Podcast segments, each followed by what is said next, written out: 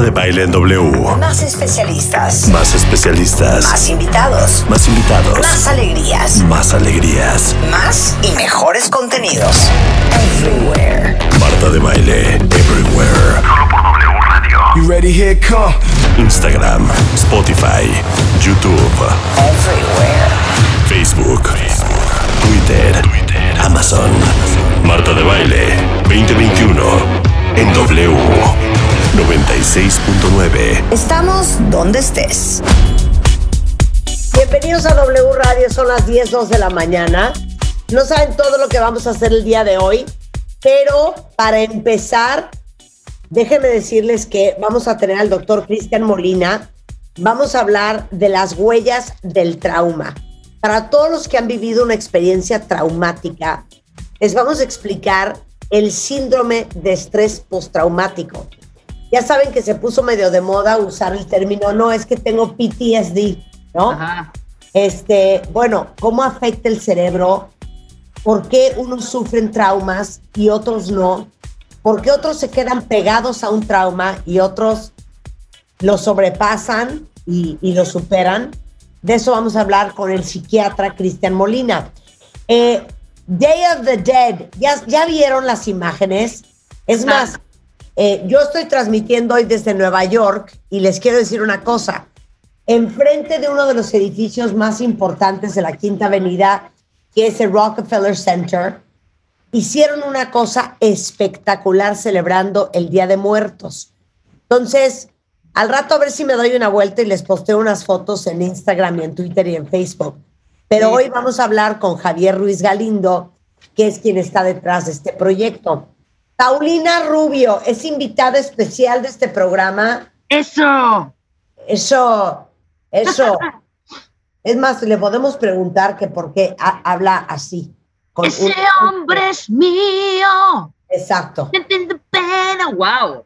Rebeca Paulina está is in the house. entusiasmada con Paulina Rubio is in the house. Pero vamos a empezar con Vivian Lan, que es directora de Singularity University México y eh, resulta ser que Singularity University, eh, que es una joya y que se lleva a cabo en Jalisco del 23 al 25 de noviembre. Es un evento virtual. Seguramente muchos de ustedes saben qué es Singularity University, pero no importa si no, porque Vivian Lan, empecemos ahí. Explícales a todos qué es Singularity University. Hola Marta, hola Rebeca, qué gusto poder estar aquí. Claro que sí, pues Singularity es una institución que está en Silicon Valley, adentro del campo de investigación y prueba de la NASA, y nos, nos dedicamos a entender cómo podemos usar la tecnología para resolver grandes problemáticas globales. Entonces, por un lado, es entender que la tecnología nos puede ayudar para construir un mejor futuro, que nos puede ayudar para resolver los grandes retos de la humanidad, pero también que es la mayor herramienta que contamos para poder escalar cualquier proyecto. Entonces, expandir fronteras, crecer negocios, crecer como personas, todo eso a través de tecnología exponencial. Qué interesante. Es más, mira, piensa en una cosa. Eh, mucho se compara el COVID con la fiebre española, ¿no? Sí. Imagínense a principios del siglo pasado estar desconectados del mundo y sin poder verse sin tecnología. ¿Qué tal? O sea, si la pandemia nos costó uno y el otro, cuentavientes, y eso que teníamos Google Meets, Zoom, eh, celulares, WhatsApps, redes sociales, pues hasta cierto punto, gracias a la tecnología, hubo cierta conexión. Imagínense esto hace 100 años. No, claro. Ahora, imagina, no te vayas tan lejos, Marta. Yo, recuerdo que en mis años mozos, ¿sabes? Me fui a un viaje a Ixtapa cuando tenía como 20, 19, 18 por ahí, y de pronto me quedé sin lana. Entonces le hablé a mi papá para que me mandara un giro que, lleva, que llegaba a ese giro creo que dos días después. Ahora con una app puedes transferirte la lana y si no tuviéramos esta tecnología igual, pues es lo mismo, me explicó, quedaríamos pasmados esperándonos 24, 36, 84 mil horas, esperando, no sé, dos mil pesitos, 500 pesitos, 100 pesitos. O sea, es todo. Esto del, del financial tech, del fintech, eh, también está cañón por todos lados. ¿Sí me explicó? 100%. 100%. Ya, es, todo es tecnología, todo, absolutamente. A ver, danos más ejemplos, Vivian. No, definitivamente la tecnología está cambiando cualquier industria. Pensemos, si regresamos al tema de COVID, bueno, el cómo se generaron las vacunas es algo sorprendente, el cómo se está manejando la pandemia y el que haya podido haber esta comunicación nos permitió tener un mayor control global y nos sigue permitiendo enfrentarla de muchísimas formas. Como bien menciona Rebeca, FinTech es una industria que va de volada, pero también el e-commerce. Hoy en ¿También? día, bueno, todo cerró y seguíamos comprando y recibiendo lo que necesitábamos en la puerta de nuestra casa. Claro, claro. Este, la logística, la distribución, la comida se está empezando a producir de forma diferente por las mismas razones. Y de hecho, justamente hablamos, por ejemplo, de temas de biotecnología. Este año vamos a hablar de un tema maravilloso que es todo A lo que ver. es la terapia génica. A ver. ¿Qué? La terapia génica lo que busca es longevidad, pero desde el punto de, a través de la genética, poder erradicar la vejez. Entonces, que tú puedas ser joven hasta el último día de tu vida. Perdón, o sea, oye, ¡Qué locura! urge que eso avance, hija. Está impresionante. Además, la persona que vamos a tener, digo, ella es la CEO de una de las empresas más importantes en este tema, pero además ella fue la primer paciente que decidió probar en sí misma la tecnología. Y ella cada año es aproximadamente cuatro años más joven que el año anterior a nivel celular, lo cual está impresionante. Oye, la queremos entrevistar. ¿Quién es? Oye, la Ella se llama Elizabeth. Parrish. Elizabeth Parrish. Sí, Uy, por supuesto. Invitémosla al programa. 100%. Entonces, a ver, terapia génica eh, es una de las tecnologías que van a dominar al mundo. Sí, sin duda. Inteligencia artificial. No, inteligencia artificial está cañón. Hay quienes dicen que la inteligencia artificial va a tener el impacto en el mundo similar a lo que tuvo la energía o la electricidad, perdón. Y pensemos, hoy en día prácticamente todo lo que hacemos incluye electricidad a cierta medida. Entonces, la inteligencia artificial va a transformar por completo, digo, no, no, no nos vayamos a algo tan sencillo como marketing, en donde las decisiones se toman o ventas, en donde todas las decisiones se toman más fácil, sino cualquier cosa que hacemos, cómo planeamos las ciudades, la industria, cómo se crean las cosas, todo se va a cambiar con inteligencia artificial. Y prepárense para cuando la inteligencia artificial se mezcle con la computación cuántica, que es otro de los temas que vamos a hablar. Claro. ¿Y eso qué es? La computación cuántica es un nuevo sistema de computación, así como conocemos las, computado- las computadoras tradicionales. En una computadora tradicional, todo se maneja con unos y ceros. Entonces, constantemente van habiendo unos o ceros y eso determina las acciones eh, de la computadora.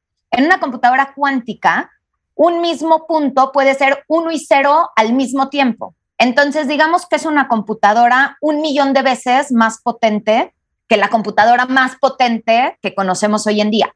Y eso va a poder resolver problemáticas, sobre todo en el sector salud, impresionante. Ok. Computación cuántica. Ok. Ciberseguridad. Bueno, a ver, pensemos que en, justamente mencionábamos hace ratito que durante la pandemia, gracias a la tecnología, estuvimos conectados. Eso nos hizo estar mucho más presentes en mundos o situaciones digitales. Cuando Ajá. estamos en el mundo físico, somos muy conscientes de que necesitamos protegernos porque podemos ver el peligro y entonces tomamos medidas. En el mundo digital tenemos que protegernos de la misma forma, aunque no siempre lo veamos. Y por eso es 10 veces más importante estar conscientes de los riesgos y la importancia de la ciberseguridad. Claro. Y por último, uno de los, de los temas de tecnología que van a dominar al mundo es el ser humano. ¿Cómo? Podemos contar con miles de tecnologías, podemos tener las tecnologías más avanzadas, pero la tecnología más importante somos nosotros mismos, porque nosotros determinamos cómo vamos a usar la tecnología o las herramientas que tenemos. Y por eso es que hablar del potencial humano, cómo lo llevamos a su máxima expresión, cómo podemos desarrollar nuevas habilidades para colaborar con la tecnología y demás, creo que es igual o más importante que entender todas las otras tecnologías. Claro. A ver, e, explícale a los cuentavientes. Ahorita, ahorita les voy a decir quién debe de ir a, este curso online, pero eh, ¿quiénes son los ponentes? ¿De dónde los traen? Porque yo creo que eso es de lo más impresionante de Singularity University, ¿no? El nivel de gente que van y encuentran a nivel mundial. Sí. Claro. Sí, en realidad tenemos ponentes ahora sí que de todo el mundo. O sea, tenemos México, Estados Unidos, Canadá, pero también tenemos, digo, vamos a tener al doctor Kai Fu Lee, una de las grandes eminencias de inteligencia artificial a nivel mundial. Él fue el director de Google en China y hoy en día dirige uno de los institutos de inteligencia artificial más importantes del mundo. Wow.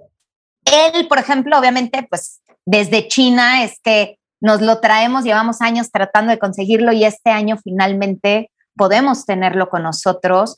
Vamos a tener a, por ejemplo, a Mark Jackson hablando de ciberseguridad. Vamos a tener a Misha Glenny, que viene de Londres, hablando de ciberseguridad. Vamos a tener, ahora sí que les decía, Elizabeth Parrish, vamos a tener a Hannah Trucker hablando del futuro de comida. Es impresionante todos los cambios que están habiendo en cuestión alimenticia. ¿Cómo está ese rollo? A ver, este, échate una pequeña descripción de este tema, porque de verdad he escuchado muchísimo sobre esto y va toda la, toda la parte de la comida y el futuro y de la alimentación, o sea, va a cambiar 180 grados.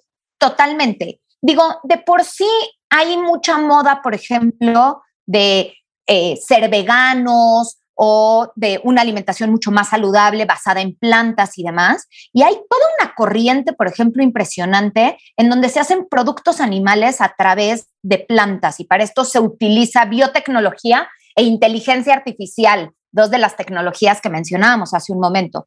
Entonces, empezamos a ver estas hamburguesas hechas de carne que no es carne realmente. Y también empezamos a ver mecanismos como Ahí eh, puedes sacarle células a una vaca, solamente una jeringuita con células, no lastimas a la vaca, no nada. Esas en un laboratorio las reproduces, generas ya millones de células y esas con una impresora 3D las vas imprimiendo haciendo la misma forma que la de un tejido y acabas teniendo un bistec. ¿De qué me hablas? y esto ya ¿De qué me hablas? Esto ya se hace. O sea, imagínate, a ver, Marta, te voy a regalar un helado, ahí te va, tienes tu printer ahí, tu impresora, ahí te va, te va mi molde. Oye, pero a ver, explícale a todos, eh, Vivian, ¿quién tiene que estar en este evento? Mira, creo que cualquier persona que quiera ser parte de la construcción del futuro. Cuando hablamos de futuro tenemos dos posibilidades ser parte de la causa y trabajar por estar en la vanguardia y estar hasta arriba y formar el futuro o solamente conformarnos con las decisiones que alguien más toma. Entonces, si quieres ser parte de la conversación, si quieres entender las herramientas que tienes al alcance de la mano para expandir tu negocio, para crecer como persona, para ayudar al país y a la sociedad, todos esos puntos tienen que estar en el evento porque eso es lo que les vamos a dar, las herramientas y el conocimiento para llegar más lejos. Ok, entonces, eh, esta quinta edición de Singularity University en México em, es del 23 al 25 de noviembre. Son tres días y todo es online. Exactamente, y justo el primer día es salud y longevidad. ¿Qué necesitas para estar bien? Físico, mental, emocional, comida, todo lo relacionado con salud y longevidad. El segundo día son tecnologías para expandir tu negocio, inteligencia artificial, Big Data, Web 3.0, que ahorita está súper fuerte, eh, computación cuántica, etcétera. Y el tercer día es potencial humano, liderazgo, futuro de educación, de trabajo, transformación, etcétera. Ok. Luego. Entonces, es, eh, pueden encontrar toda la información los ponentes, la agenda, los boletos, etcétera, en nuestra página, que es www.singularityumexicosummit.com. Ahí van a encontrar absolutamente todo y de verdad es una oportunidad única para darnos cuenta que tenemos en nuestras manos el potencial de cambiar la realidad. Y el cómo queremos cambiarla depende de nosotros y de las herramientas que tenemos al alcance. Y la logística ahora, porque el año pasado, y creo que te lo platiqué, Marta, a mí me fascinó esta parte del mundo virtual que construyeron precisamente para visitar tal cual como si estuviéramos en, en, en, en vivo pero nada más que armabas tú tu avatar y eras una especie como de sim, en una sim city, más o menos, ¿no? Y visitabas, ibas a todas las conferencias y tú tenías tu avatar, caminabas. en, lo mejor era cómo podías relacionarte con diferentes personas que estaban ahí, que eso es lo padre también, que tienes esa diversidad y haces un gran networking ahí también. Esta vez, ¿cómo va a ser, Vivian? Mira, el año pasado tuvimos dos plataformas eh, justamente tuvimos este mundo virtual. La verdad es que a la mayoría de la gente se le complicó mucho, entonces este año decidimos simplificárselas un poco. Eh, cómo funciona es, antes de que empiece el evento, te va a llegar a tu casa un kit con un millón de materiales que vas a usar durante el evento. Tenemos experiencias con 8D, entonces te vienen tus audífonos para que lo vivas, vienen ciertos eh, materiales que necesitas para los talleres, etcétera, y vas a poder vivir los tres días. Es una plataforma que justamente la escogimos porque te permite hacer un networking muy especial. La plataforma te va a conectar con gente que automáticamente tiene o intereses similares a los tuyos, o que trabaja en la misma industria que tú, o que tiene algo que aportarte. Entonces, meta, o sea, los que vengan al evento, métanse a la parte de networking porque está cuidadosamente escogido el con quién te va a poner en contacto la plataforma para que saques más valor. Eso está padrísimo. O sea, es una buena oportunidad para hacer conectes. Totalmente. A ver, cuéntanos conectes del pasado. ¿Cómo? Cuéntanos conectes del pasado. No, bueno, hemos sacado desde gente que se conoció ahí, que ya fundó empresas, una empresa de drones que salió del, del evento. Tenemos startups que de ahí sacaron o cerraron su ronda de inversión. Tenemos eh, empresas que han empezado, por ejemplo, hay una empresa que se llama Arbomex, eh, que a través de uno de los summits, ellos hacen piezas para coches y a través de uno de los summits se inspiraron y hoy en día usan los tiempos muertos de sus impresoras 3D y hacen brazos robóticos para ayudar a fundaciones para niños que han perdido los brazos. Entonces, ya se está teniendo un impacto positivo en el país a través de este tipo de cosas. Y bueno, estos son solamente algunos. Tenemos muchísimos casos de éxito de cómo a través del conocimiento y del network que generan dentro del evento pueden realmente crecer sus negocios. Claro. Ok, entonces, Singularity U México Summit, que es con doble M, punto com. Y aparte, déjenme decirles que Vivian no viene con las manos vacías. Nunca. Hay alegrías para el cuentaviente consentido. Cuéntales. Por supuesto que sí, nunca nos presentamos aquí con las manos vacías y nos gusta consentirlos. Así es que cualquier persona que quiera su boleto y que use el código Marta va a poder tener un descuento muy especial. Entonces, los invitamos a que se metan, a que participen con nosotros y no se olviden de, a la hora de comprar su boleto, poner el código Marta. Y Marta es con H, nada más lo quiero aclarar. Sí. Padrísimo. el que no tenga buena ortografía se queda sin descuento. Exacto.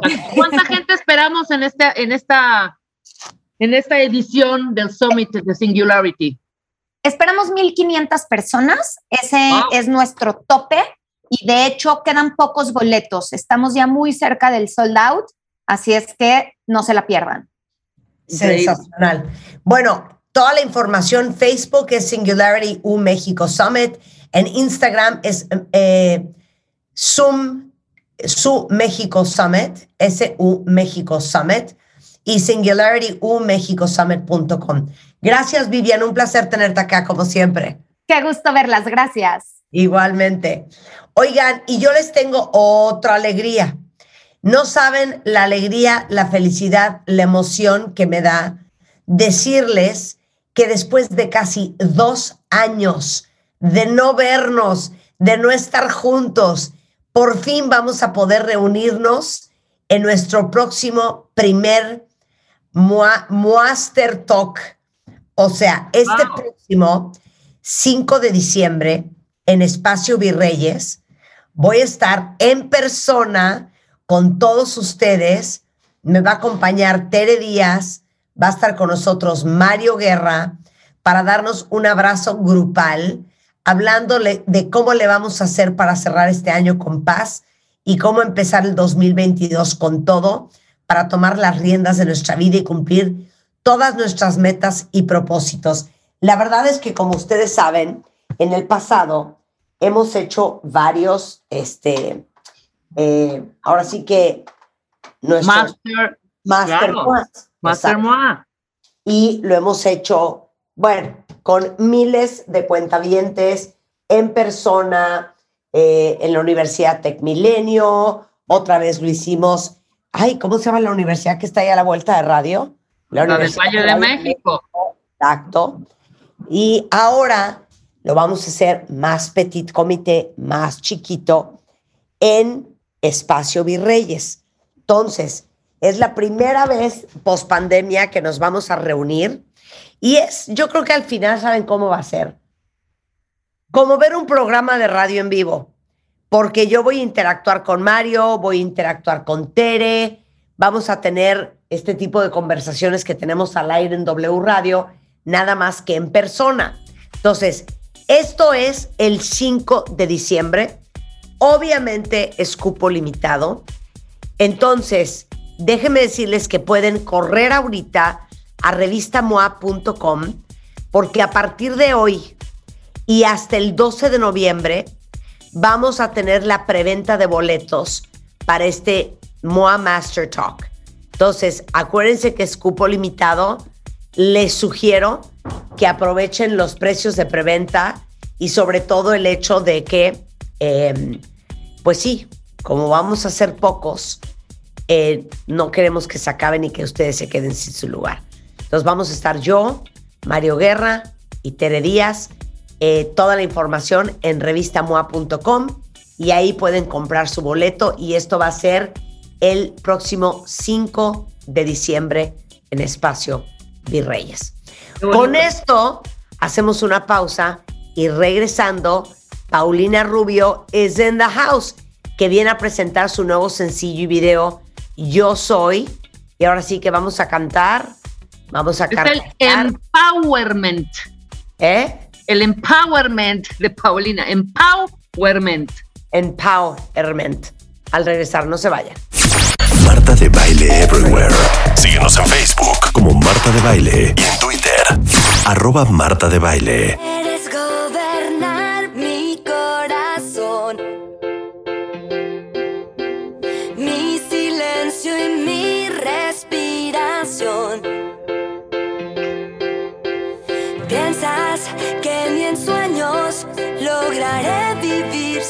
Ti. Te lo aviso, no funciona así.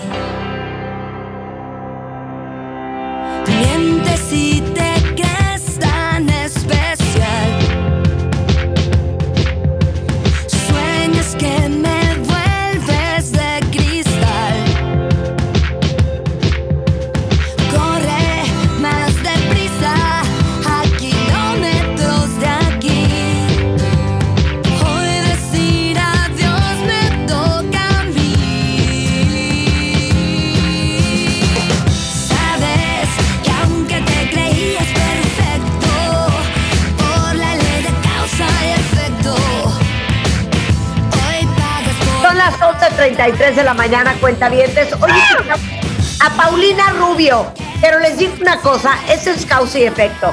Pero les digo una cosa, neta, cómo tiene canciones pegadoras. Es más, Rebeca Mangas va a hacer un homenaje en vida a Paulina Rubio en este momento. Quítale la música, Rulo. Yo solo, quiero, yo solo voy a decir una cosa, voy a decir una cosa. Quien no haya cantado, bailoteado o eh, echado sus, sus gorgorillos en algún antro, en algún bar, cuando ponen a Paulina Rubio, miente, miente. Todo el mundo en algún momento, o sea, imagínate la fiesta y de pronto, una sola palabra, ni gestos, ni miradas apasionadas. O sea, todo el mundo cantábamos esa. O yo no soy esa mujer que no sale de casa. Oye, que me contrate para sus coros, ¿eh? A ver, otra. bien. Aunque vengas de rodillas y me implores y me pidas, te dedico esta ranchera por ser el último adiós. Oye, cada camino que piso me lleva hacia él. Tin, tin, tin. ¿Cuál es? ¿Cuál es? Rápido. Ninguno de mis cinco sentidos te olvida después. La de ese hombre es mío. ¡Mío! ¡Ese hombre es mío! En el pedo. A medias, pero mío, mío, mío. Oye, que nos explique esta canción, Paulina, en este momento, ¿eh? Sí, pero te digo una cosa, siento que no estás llegando a la tonada. ¡Mío! ¡Ese hombre es mío! A medios, pero mío, mío, mío. Ese hombre es mío. A ver, dale, dale el coro, dale. Mío, Ay, Dios mío. Ese hombre es mío. Ese hombre es mío, mío. ¿No? No, estás muy, estás muy abajo. Estás, perdón, estás muy arriba. Tienes que bajar a medio tono. ¿Cómo? Haz el mío. Mío. Ese hombre es mío. A medias, pero mío, mío, mío. Ese hombre es mío. Ponta la Pau. ¿Dónde está Paulina? Es que les voy a decir qué pasó. El día de hoy está Paulina Rubio con nosotros porque va a lanzar un nuevo sencillo. Se llama Yo Soy, que es sencillo y es video. Y entonces por eso le invitamos, porque aparte es una canción que nace de su propia experiencia. Eh, estuvo trabajada con un super dream team que incluye a Felipe González, que ha escrito para Tini, para Lola Índigo, para Raúl Alejandro, eh, la colombiana Valentina Rico y el artista venezolano Omar Kunz, además de Andy Clay, que ha trabajado con Hash, con Thalía, este, Andrés Castro, ganador de 13 Grammys latinos, y la canción va sobre disfrutar de la vida y darse ese lugar de reinas que merecemos las mujeres. Ahora sí que el empowerment. Y la rola tiene un trasfondo autobiográfico con el que prácticamente pues cualquiera puede identificarse. Pero yo me pregunto, ¿dónde está Paulina Rubio? A ver, suelta un ratito la rola para, ponla, pon la rola para A ver, escucharla. pon la rola. ¡Ahí está Paulina! Martita, no te hacía en New York, ¿eh? Te hacía acá. ¿Qué pasó? ¿Tú dónde estás, Pau? Pues yo estoy aquí con Trix. ¿Tú dónde estás? ¿Tú Chihuahua, estás en Miami o en México? de México. Ah, estás en México. Ah, estás con Trix.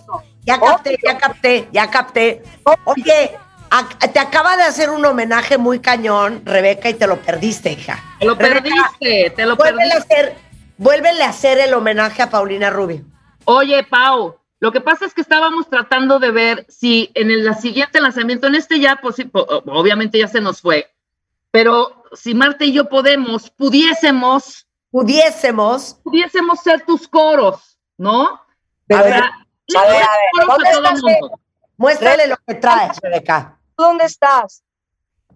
Acá estamos en México, Milán, Nueva York, este, Miami, ¿no? Oye, París, Londres, güey. Exacto. Londres. A ver, Rebeca, enséñale lo que traes, coño. Cada camino que piso me lleva hacia él. Tú vas a hacer el coro, Marta. Ajá. ¿Vale? Pero yo les tengo que entrenar. Ninguno de mis cinco sentidos te olvida después.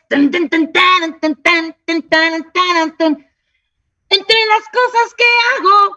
No, hija, tienes estás que cantando fatal, no va a quedar el Espérame, es mi sombra fiel. Vas el coro, coro. Mío. No, mío. eh, Haz el coro, Marta. Ese hombre es mío. Y aparte, como estoy enferma, estoy ronca como Paulina. Ajá. A medias, pero mío, mío, mío. Exacto. Oye, Pau, ¿qué onda, nada chica? más di una cosa. Estás preciosa. Te amo. Este, ¿Qué ya ¿Eh? ¿Qué comes? Almendras. Almendras. Yo sé. ¿Estás comiendo almendras? A mí me agarra la tos con la almendra. Pues yo- Oye, no, pero les acabo de contar del nuevo sencillo Yo Soy, Sí, que es un poco autobiográfico. ¿Por qué? completamente, pero ¿por qué no?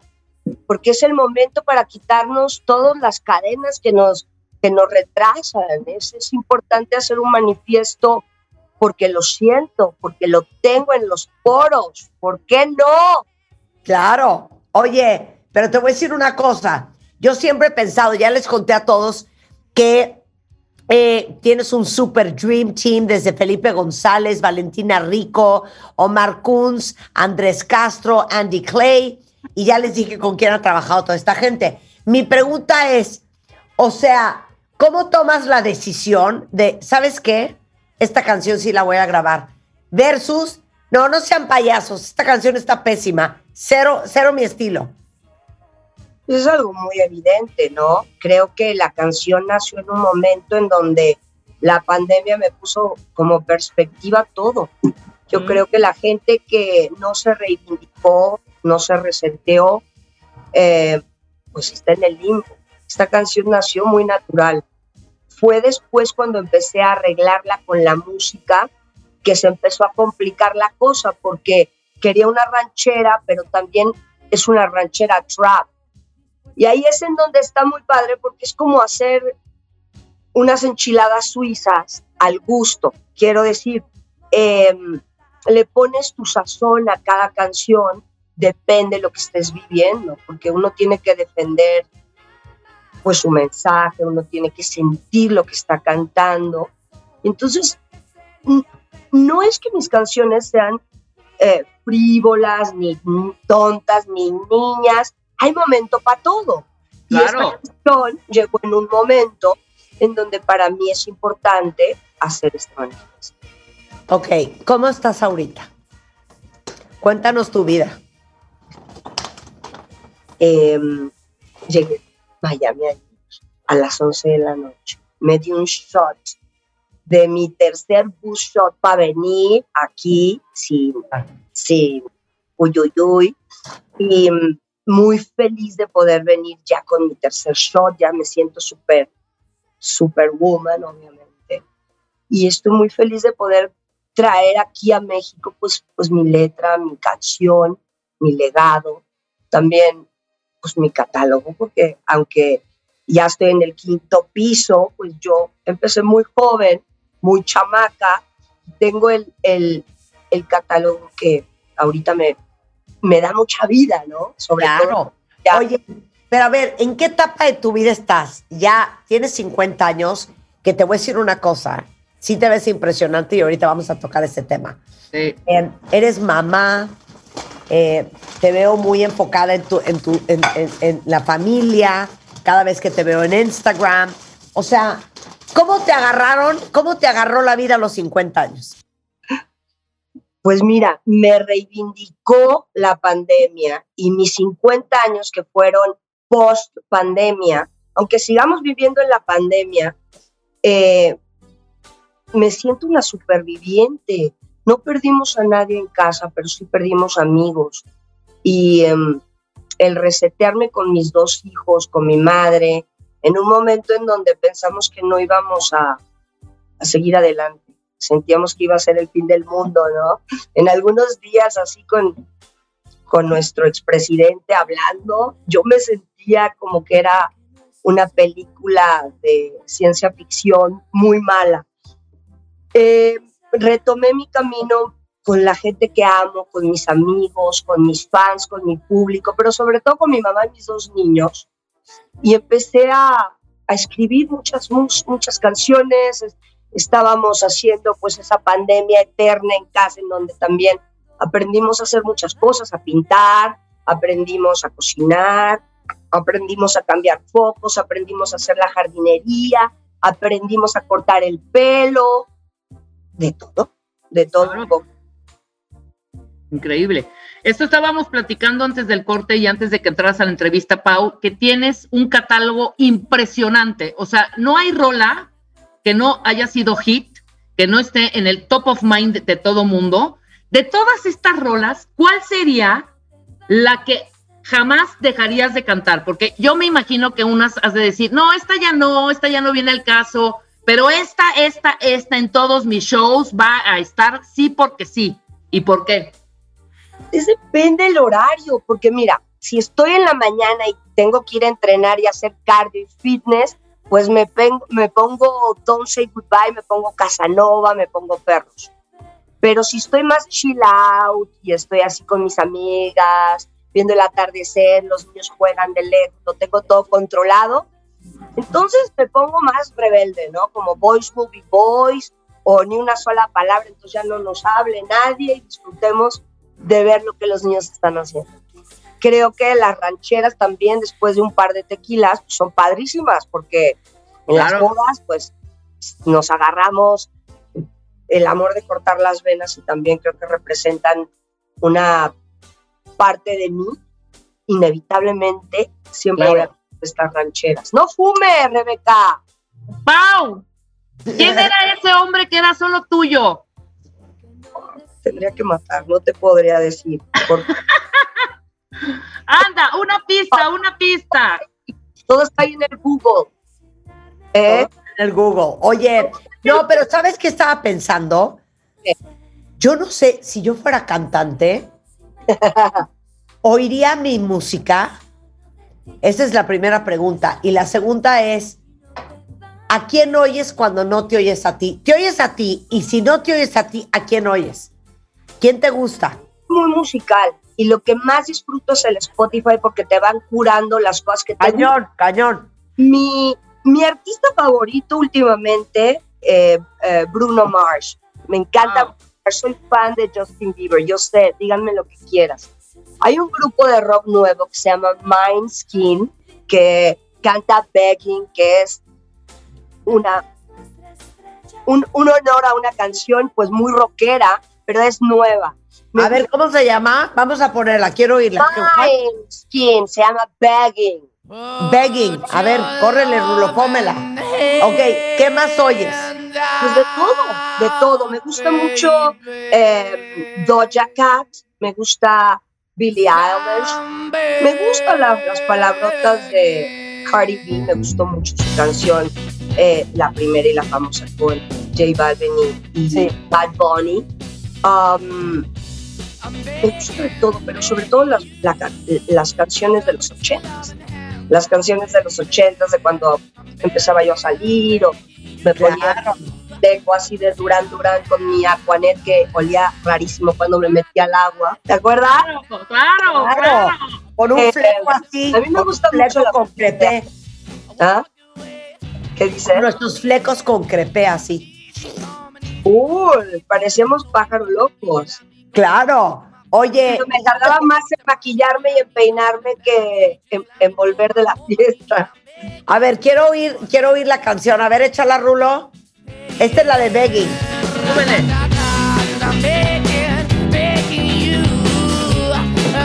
Yo no escucho. Tampoco.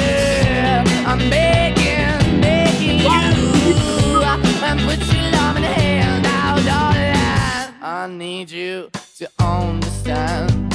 Try so hard to be. ¿Gusta o no? Ya, ya sé perfecto cuál es. Claro. Clásico, pero son chavitos de 20 años que están revival de rock and roll. Ed Sheeran es uno de mis favoritos. Ah, y los clásicos, los Rolling Stones, los Sex Pistols. Es que, ¿sabes qué? Qué difícil decidir cuando eres artista a qué quieres sonar.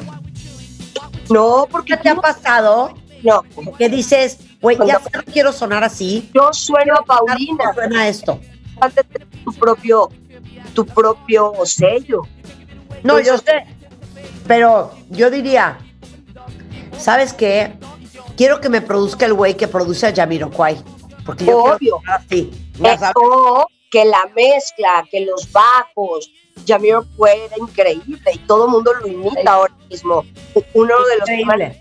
Jonas imita con su banda un sonido muy Jamiroquai. Yo Claro. creo que las nuevas generaciones se están inspirando de los clásicos. Por eso la música es infinita, porque ahora puede samplear un eh, compás de una canción, lupearlo y en base a eso hacer la letra de una nueva canción con una nueva melodía. Eso lo hicimos Juan Magán y yo en algún, en algún ejercicio. Eh, y muchas veces esos ejercicios, es verdad, de lupear algo, tienes la idea de la letra de la canción o cómo quieres que suene, te lleva a, a una canción nueva. Claro. Oye, en, en esta canción de Yo Soy, hay una parte que dice, por eso es que a mis hijos yo les pongo mi apellido. ¿Esa es tuya? Pues es que ¿Esa partecita es tuya? esa parte y todas las partes, yo creo que la, la Eva sin Adán haciendo suyo el paraíso es algo que se le puede quedar a cualquier mujer y también una mujer independiente como yo, que aunque tengan los míos sus papás, eh, pues soy, soy muy, soy una mamá que también es papá muchas veces, entonces la vida ha sido, ha salido así. Claro. ¿Y sabes qué? Muy bien salida. Oye, sé que eres fan de Madonna, hija, pero te digo algo. ¿Ya viste a Madonna cómo está? Te lo digo porque tú te ves muy bien a los 50 años. Cosa, ¿No te has ido a hacer locuras en la cara? Y el otro día estaba viendo a Madonna y no doy crédito en lo que se convirtió. ¿sabes qué pasa? Hay que dejar que la gente se hagan sus cositas y si ellos están felices, yo considero que no hay nada más peligroso que alguien infeliz. Yo quiero que todo mundo sea feliz. Hay que dejar ser a la gente para que tengamos un poco más de armonía en general. A mí sí me hace que Madonna vive su vida como quiere y es una tía feliz. Y yo la respeto porque hay que tener valor para ser auténtica y vivir como quieras. No, 100%. Pero qué bueno que no te has hecho horrores en la cara, Paulina. Que te ves 50 Espectacular. and fabulous, girl. 50 and Espectacular. fabulous. Oye, a ver, entonces, yo soy, trae también video. Cuéntales a todos dónde chuteaste. Bueno, etcétera, más. etcétera. Espérenme, No, estás muy bien. Ya se está quitando el abrigo. Le estamos viendo la delgadez, el derrié a Paulina. Se ve muy bien. A ver, platícales a todos qué onda con el video. El video lo hicimos en.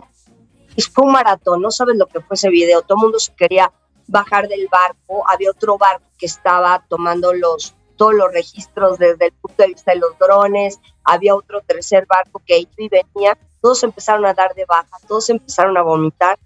Todos empezaron, el DP, el camarógrafo, los bailarines, hasta la directora. Mira, los únicos que no nos pusimos mal fue mi manager y yo, pero ya al final del día, porque era un barco antiguo, es una, era una goleta, ¿sabes? Como las de Turquía, que son pesadas. Y Sí. entonces iba con vela y los otros dos barcos, pues tenían que hacer sus rutas para tomar todo.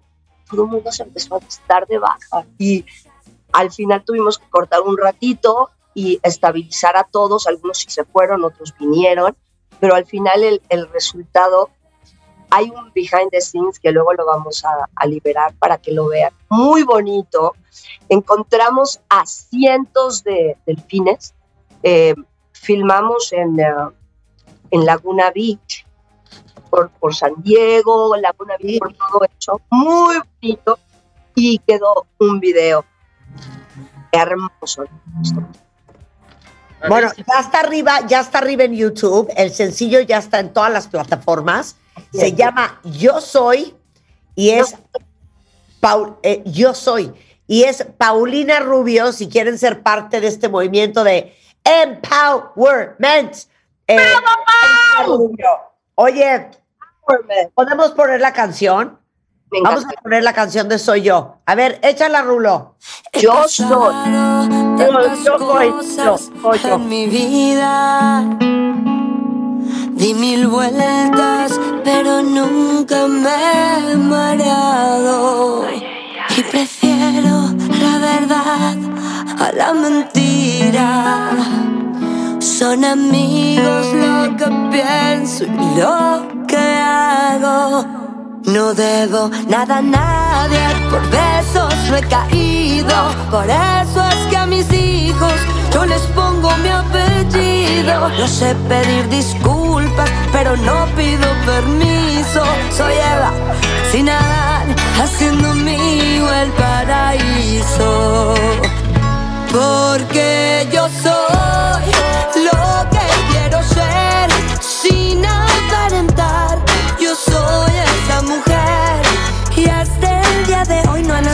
persona que me pueda quitar la corona. Y así seguiré. Porque yo soy lo que quiero ser, dispuesta a ganar, sabiendo perder. A mí nadie me deshace, a mí nadie me gobierna, porque siempre soy la reina. Oye, pero aparte te voy a decir una cosa, eres súper hábil para escoger canciones que son como un himno y que son como súper cantables. Siempre hemos dicho que las canciones que más le gusta a la gente son las canciones que pueden cantar, ¿ya sabes? Y tus Claro, canciones son muy cantables y muy pegajosas. Sí, A mí me gusta. top. Me imagino perfecto a un grupo de siete mujeres cantando esta canción. En una fiesta, en unos 15 años, en una boda. Va a ser un éxito, Pau. Te felicito Claro mucho. que sí va a ser un éxito. Si te digo, todas las rolas de Paulina están en el top of mind en fiesta, boda, bar, bar mitzvah, este, bautizo, en todos 15 lados. años, 100%. Claro. Los amo mucho. Mira, yo la verdad que hago esta canción con todo mi amor. Eh, es muy ah, auténtica, es muy válida y no tiene filtros. Y lo hago con, con todo el amor del mundo. Creo que va a ser un puente a lo que sigo, porque pues obviamente yo siempre canto canciones muy bailables, muy extrovertidas y, y ahora que vienen las fiestas pues no quiero dejar de pasar esa, esa oportunidad. Pero Oye. gracias por, por escucharla y por darme el espacio. Oye, niñas. viene disco, viene gira, ¿qué viene? Vamos a hacer una gira con una, con una, ¿cómo se dice? Con una rival, con una, con, ami- no. Pues vamos a hacer, ¿Cómo? hacer una gira con una rival que siempre nos han puesto enfrentándonos, siempre han dicho que esta canción yo la escribí para él, esta canción también ella para mí, no sé cuánto. No. Eh, vamos, a, vamos a dar mucho de qué hablar, es algo muy atractivo. Eh, es una gira que vamos a hacer por Estados Unidos, por Centroamérica, por México y la presentaremos, ¿no? Empieza bueno. con T, empieza con T, empieza con T.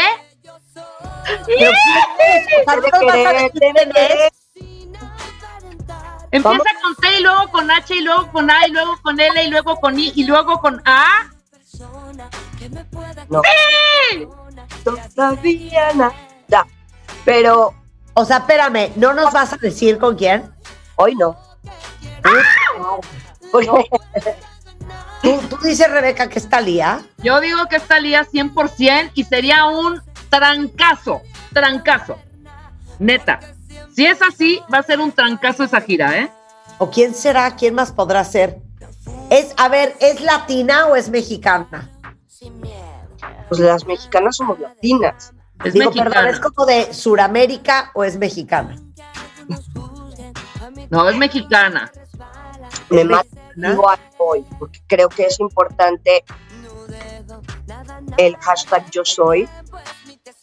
Ya me está dando hambre porque Marta nada más come yo soy almendra, quiero almendras. Eso. Bueno, bueno, nos chismeas en cuanto, en cuanto la anuncies. ¿Cuándo lo vas a anunciar? Lo vamos a anunciar este año. Ok, Este año lo vamos a anunciar. bueno, pues vamos a ver si, si Rebeca tiene boca de profeta. Vamos a ver si Rebeca tiene boca de profeta. Pau, te mando un gran beso. Estás preciosa, toda la suerte y estaremos pendientes de esa gira con The Mystery Person. Te amamos, Pau. Y si quieren coros con esa mystery person, ahí estamos Marta y yo, estamos libres. Las amo, las quiero. Un beso a todos. Mucho. Eso. Bye. Bye. Son las 10.59 de la mañana, regresando del corte Day of the Dead en Nueva York. ¿Qué hicieron? Les vamos a contar eso regresando con Javier Ruiz Galindo. Y después vamos a hablar de las huellas del trauma. ¿Cómo se supera? ¿Por qué te dan? ¿Y por qué hay gente más susceptible al estrés postraumático? Todo eso al- antes de la una. No se vayan. Suscríbete a Marta de Baile en YouTube. No te pierdas los de Baile Minutos, de Baile Talks y conoce más de Marta de Baile y nuestros especialistas. Marta de Baile, Everywhere. everywhere. Son las 11.10 de la mañana en W Radio. Les quiero presentar a Javier Ruiz Galindo y les voy a explicar quién es Javier. Javier es productor de televisión, de eventos. Eh, a lo mejor alguno de ustedes ha estado en alguno de sus eventos, sobre todo si nos escuchan desde Estados Unidos, eh, con una probadita de México, que seguramente han sido parte de eso en algún momento, en algún evento, de algún partido, en algún lugar del mundo. Y seguramente también vieron circulando todas estas fotografías eh, afuera de pues uno de los edificios y de los centros más icónicos de la ciudad de Nueva York, que está en la Quinta Avenida, que es el Rockefeller Center. Y eh, hubo una colección de arte huichol impresionante, que estuvo 10 días y que fue ahora sí que posteado en todas las redes sociales sin parar. Cuéntalo todo, Javier, y qué alegría tenerte y verte otra vez. Hola, Martita. Al contrario, mil gracias por la invitación y por estar con, con ustedes. Eh, fíjate que en realidad hicieron un evento en Nueva York, en el Rockefeller Center del Día de Muertos. Es la primera vez que lo hacen. Sorpresivamente fue una cosa tan maravillosa que hicimos una gran relación con ellos. Este, y creo que vamos a hacer algo muy grande en el 22. Este año a mí realmente me invita César Menchaca. Si yo le compré a César muchas piezas, tengo una colección muy grande, la más grande de Día de Muertos de César. Y, y cuando, cuando lo invitaron a él a participar, bueno, pues las piezas eran, eran mías, en Ajá. su mayoría, entonces me dijo, y, y tenía yo lo- las, las pocas piezas, otras que tiene él, también aquí en San Antonio, entonces me dijo, oye Javier, no seas malo, eh, ¿por, qué no, ¿por qué no me prestas las piezas? Vamos a entrar, mira, es el Rockefeller Center y es una gran oportunidad. La verdad es de que yo hice un Día de Muertos en- aquí en San Antonio en el 2019, en el río y en la calle y en museos, y fue una cosa muy grande. Pero el COVID, pues me dejó, eh, no hicimos nada ni en el 20, ni en el 20 ni en el 21, y yo no pensaba hacer nada en el 21 por, por el COVID, ¿no? Ya para el 22 tenemos muchos planes. Entonces, la verdad es de que cuando me dijo, dije, pues sí, claro, sí, vamos a hacerlo, vamos a llevar esta colección, que la gente la goce y qué lugar, ¿no? O sea, Claro, qué lugar. claro. Entonces, llevamos 29 piezas, eh, las pusimos alrededor de todo el Rockefeller Center. También hubo dos alebrijes maravillosos que hizo Edgar Lozano junto con José y María de los Ángeles de, Oaxaca. Y, era, y, un altar que hicieron del Instituto Cultural. En realidad, lo que más había era el arte huichol. Y fue espectacular ver a la gente tomándose fotos y observando y, y el mismo Rockefeller nos dijo, hace 20 años no había habido nada con tanto éxito. Claro, ellos tienen su árbol de Navidad y de hecho llegó la estrella de Navidad el día que yo me venía, que es un monstruo, pero, eh, pero como arte, como algo de una cultura, nunca habían tenido el éxito que tuvieron. Entonces, pues quedamos invitados, invitadísimos para hacer algo en el 22. Oye, está espectacular. Y ahorita, Julio, ayúdanos a postear las fotos para que vean qué orgullo ser vistos eh, en otras partes este, del mundo por gente de todas partes del mundo, porque el Rockefeller Center tiene una afluencia y un tráfico de gente de todas las nacionalidades, de todas las culturas, de todas las partes de, Estados Unidos y del mundo. Entonces, estuvo 10 días esta colección y eran piezas cuentavientes gigantescas. Eh, y muchos, muchos vieron por primera vez el arte huichol, que es algo mexicano, eh, tan admirado y respetado por nosotros, pero poco conocido a nivel mundial, Javier. Exacto. Y la verdad es que, digo, es, es un arte que en realidad se ponen una por una esas, esas chaquiras, ¿no? Eh, y cuando te pones a pensar que una selena, yo llevé una selena que mide como tres metros, ¿no? Eh, tiene, esa pura selena tiene siete millones de, de, de, chaquiras, ¿no? Y se tardan seis meses en hacerla, varios huicholes, ¿no? Entonces, digo, son piezas espectaculares, en realidad, y, de mucho orgullo porque es una tradición, o sea, que tiene cientos de años en México y que sigue habiendo, ¿no? Hay 20 mil huicholes todavía que viven como vivían en su cultura de antes. De hecho, e- ellos son, nosotros los hemos nombrado huicholes, pero su, su, real, su nombre real es hui- huicharica, ¿no? Que se escribe Claro. con E, hui- huicharicas. Pero eh, eh, el, el ver cómo la gente de, de otras partes del mundo lo ha gozado ha sido para nosotros, pues la verdad, un motivo de mucho orgullo y, y regresamos felices. Oye, aparte te voy a decir una cosa. Esa historia me parece impresionante. Que fueron los productores de la película de James Bond los que dijeron, oigan, y si inventamos para el inicio de esta película un desfile de muertos, y así es como nació el tema del desfile de muertos en la Ciudad de México, pero que una tradición que es tan colorida, que es tan admirada a nivel mundial, eh, apenas en ese momento es que se empezó a hacer el desfile anualmente en la Ciudad de México. Y lo que tú hiciste aquí en Rockefeller Center es un ejemplo perfecto de cómo podríamos internacionalizar el arte mexicano.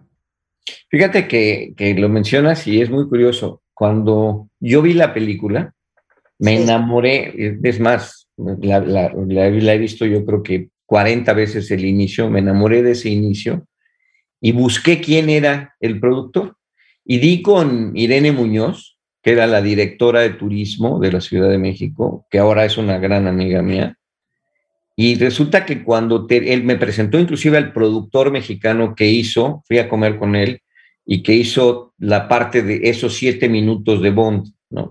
Sí. Con tres mil artistas, contrataron, o sea, mandaron a hacer piezas con tres mil artistas. Y yo dije, bueno, es una maravilla. Y Irene fue la que dijo, ¿qué hago? Porque se las donaron al gobierno de México, ¿no? Y dijo Irene, ¿qué hago con, con todo esto? Entonces empezaron los desfiles. Y el primer desfile tuvo un par de millones de gentes de éxito. El segundo desfile, tres millones de gentes. El tercer desfile, cuatro millones de gentes.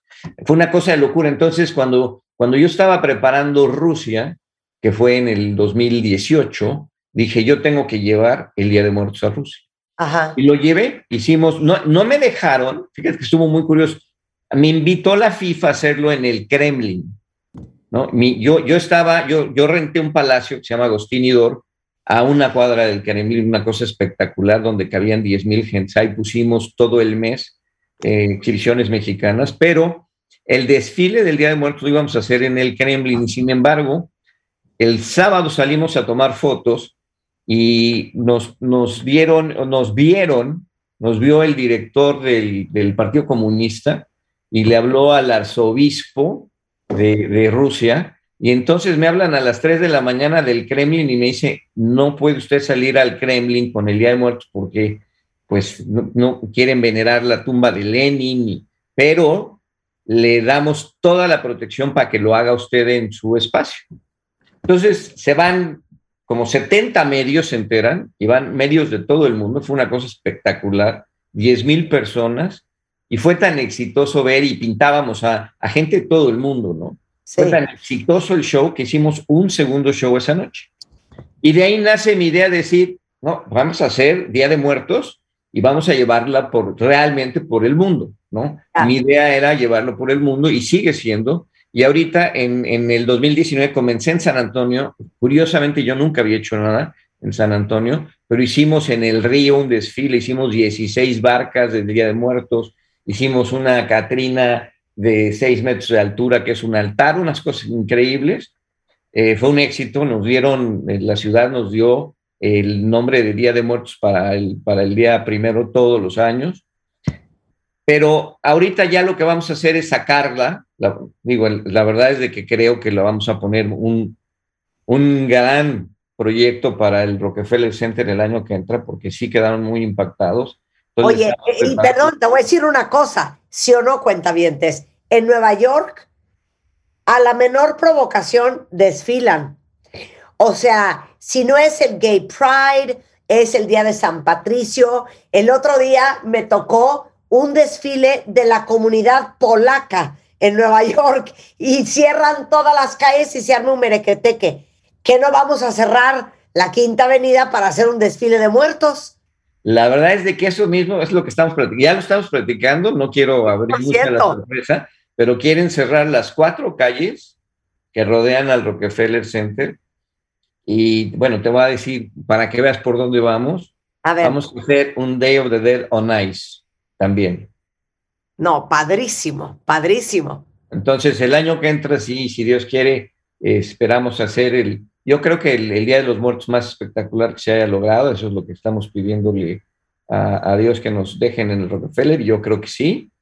Estamos este, ya ahorita haciendo la presentación y antes del fin de año nos deben de aprobar y, y empezar a trabajar, porque pues, es, es mucho trabajo hacer un desfile. de- Oye, ¿y habría posibilidad, Javier, que Rebeca y yo, disfrazadas de Catrinas, pudiéramos ir en un carro alegórico, Dando alegrías, dando alegrías. dando, regalando, ¿sabes qué, Rebeca? Sus calaveritas. a los Exactamente. Sus Exacto. calaveritas, sus dulces. Completamente. Yo, es más, te voy a decir, no, no en un carro alegórico. Vamos a hacerlo en una de las, ya, ve- ya ves que tienen los caballos y sus este, Tus calandrias. calandrias. Calandrias. Lo vamos a hacer porque vamos, ya hablé con la gente de las calandrias y se las voy a contratar para ese día. Entonces, Claro. en calandria de, de hasta adelante, Exacto. Ahí vamos Rebeca y yo. ya Rebeca, está muy bien. cerrado. de Catrina. Oye, Cerrado. te quiero felicitar por todo lo que haces, porque aparte, pues al final es, es promoción de nuestra cultura. Algo que también les decía yo al principio del programa, que a lo mejor muchos de ustedes conocen, eh, son estas cosas que haces en, en ciertos eventos que se llama, que es una probadita de México. Es una probeta de México, la hago en todos los mundiales, desde Alemania. Eh, ahorita estamos ya viendo para Qatar. No sabemos el tamaño porque, de nuevo, COVID, COVID no nos permitió viajar. Nosotros viajamos tres años antes al país donde lo hacemos. Y ahorita estamos con, con una empresa de FIFA, ¿no? Viendo el tener una presencia, vamos a tenerla. Vamos a hacer algo en- de, de probadita de México en Qatar. Eh, pero no va a ser tan grande como Rusia porque pues no nos permitió. Pero sí, además hay- el mundial que sigue está increíble porque es México, Estados Unidos y Canadá y ahí sí vamos a hacer algo en los tres países de Probeta de México espectacular. Javier, te felicito mucho. Vamos a tomarte la palabra. Rebeca y yo nos vamos a ir preparando. Sí. Podemos cantar una canción en esa calandria, como por ejemplo la de La Llorona. Eh, Rebeca canta muy bonito. Yo me veo muy bonita de Katrina. Y bueno, pues ya saben que el próximo mes de noviembre del 2022, todos los mexicanos que viven en el estado de Nueva York y, sus vecindades, va a haber un Día de Muertos. Perfecto. Están ya, ya están en la lista, no, ahora sí que ya es un compromiso. Y Sí, pero oye, pero neta, no vaya a llegar Celine Dion o Rihanna de, ay, yo quiero participar, yo me Ya quiero no caben, disfrazar". ya no caben. Ya no caben, ¿eh? Ya no caben. No nos quieras desconocer cuando pida Ariana Grande disfrazarse o Madonna. No. Di que ya tienes apartado ese lugar. Exacto. ya apartado desde ahorita. Oye, te felicito mucho. Posteamos muchas fotos en Twitter y aplausos para ti. Y qué increíble el trabajo de Sergio Menchaca y Menchaca Studio. Increíble. Sí. Es, es la verdad es que es, es buenísimo y también el trabajo que hizo este, Edgar Lozano, también hay que aplaudirlo. Eh, fue una exhibición de México espectacular. Gracias, Javier. Un placer tenerte Mando un aquí. beso. Si quieren ver todo es arroba DOD de Day of the Dead, guion bajo SAT o Day of the Dead SA en Facebook y DOD.sat en Instagram. Por esto hacemos una pausa y regresamos. No se vayan. Estamos donde estés. Síguenos en Instagram como Marta de Baile. No te pierdas lo mejor de Marta de Baile, dentro y fuera de la cabina. Marta de Baile. Everywhere. Son las once y media de la mañana en W Radio. Oigan, a ver, seguramente muchos de ustedes, al igual que nosotros, se están haciendo pruebas de COVID por lo menos una vez a la semana, cada 15 días. Apenas el 17 de octubre, la Secretaría de Salud comenzó a vacunar contra COVID a niños y niñas entre 12 y 17. Eh, y como ustedes saben, eh, sigue esta gran preocupación de no contagiarnos. Eh, y está con nosotros Clara Corona, que es directora general del Laboratorio Biomédica de Referencia, para hablarnos de la importancia de hacernos pruebas de antígeno de COVID. Aparte, te voy a decir una cosa que nunca hemos hablado, Clara. Dime. No, todas las pruebas que me hago son en biomédica. Y yo conozco muchísima gente que están con estos cuentos de, no, lo que pasa es que es una compañía que vino a mi casa, no, es que es un cuate que viene a tu casa, no, es que son unas chavas que hicieron un negocio que van a tu casa. Yo no sé qué onda con eso, pero yo no confío en esas pruebas. Y te felicito, Marta. Mira, primero te quiero saludar, agradecerte que otra vez me abran las puertas de tu programa, que podamos saludar a tu público. Y te voy a platicar sobre esto que mencionas. Bueno, cada quien está en su derecho, ¿verdad? Pero la realidad es de que nosotros, yo presido el Consejo Mexicano de Empresas de Diagnóstico y este ha sido un tema eh, muy importante porque eh, tú sabes que a los laboratorios tenemos exigencias para aperturar un laboratorio tenemos que cumplir con una normatividad y estos nuevos negocios que se han hecho, que ya independientemente que si no, eh, que si no cumplen con normatividad, te quiero decir que cómo entiende uno, por ejemplo, que van a tu casa a tomarte una prueba rápida, que la procesan ahí. Mi pregunta es dónde, en el cuarto, en la cocina, en el baño. Oye, o sea, perdón, se la llevan a dónde, a procesarla, cómo y con qué y quién. Es que ni siquiera se la llevan, Marta, la procesan ahí todos. Nosotros si vamos a domicilio, te tomamos la muestra y la traemos a procesar a alguna de las sucursales en donde tenemos lineamientos de bioseguridad, o sea, no la estamos abriendo en el momento en la casa donde sabemos que el problema del COVID son los aerosoles y entonces si el paciente está positivo, pues ya regaste por toda la casa el bicho, ¿no? Entonces, sí, es, es un tema que deberíamos, el gobierno debería de pararlo. Claro, totalmente de acuerdo. Ahora, te voy a aprovechar para que hagas una aclaración. Sí. Porque todo el mundo se hace bolas con este cuento. Explícales con peras y manzanas, ahora sí que clases de química de primer semestre, qué es una prueba de PCR, qué es una prueba de antígenos y cuál es la de anticuerpos. Con todo gusto, mira. Eh, empecemos con las pruebas eh, de antígenos o las pruebas diagnósticas, que son las pruebas para saber si tú en este momento estás contagiado. Hay dos tipos de pruebas. El PCR, que hasta el día de hoy es el estándar de oro de la prueba para diagnosticar COVID. ¿Qué es P, qué es C y qué es R? Perfecto, son siglas en inglés que es polimerasa change reaction, ¿ok? Es una prueba de reacción de la polimerasa en tiempo real, ¿ok? Eso quiere decir PCR. Ahora, eh, el PCR, ¿por qué es el gold standard del diagnóstico? Porque estamos trabajando con el DNA, con el RNA del virus. ¿Ok? Estamos trabajando con la parte genética del virus. Entonces tiene 100% de sensibilidad, de ser sensible y de especificidad que no se pueda confundir con otro virus, ¿ok? Ese sería el PCR. Las pruebas de antígenos son pruebas rápidas que son muy útiles sin duda, sin embargo, tienen una baja sensibilidad. ¿Qué quiere decir esto? Que probablemente tú puedas tener, no probablemente, está demostrado que solamente tiene una sensibilidad del 94%. Puedes tener en pacientes, sobre todo asintomáticos, falsos negativos. No quiere decir que no las vamos a usar, claro que las usamos porque es una prueba que en 10 minutos tienes un resultado, ¿sí? Y que si, si tú tienes síntomas y te da negativo, forzosamente te tienes que hacer un PCR para confirmar que no estés contagiado.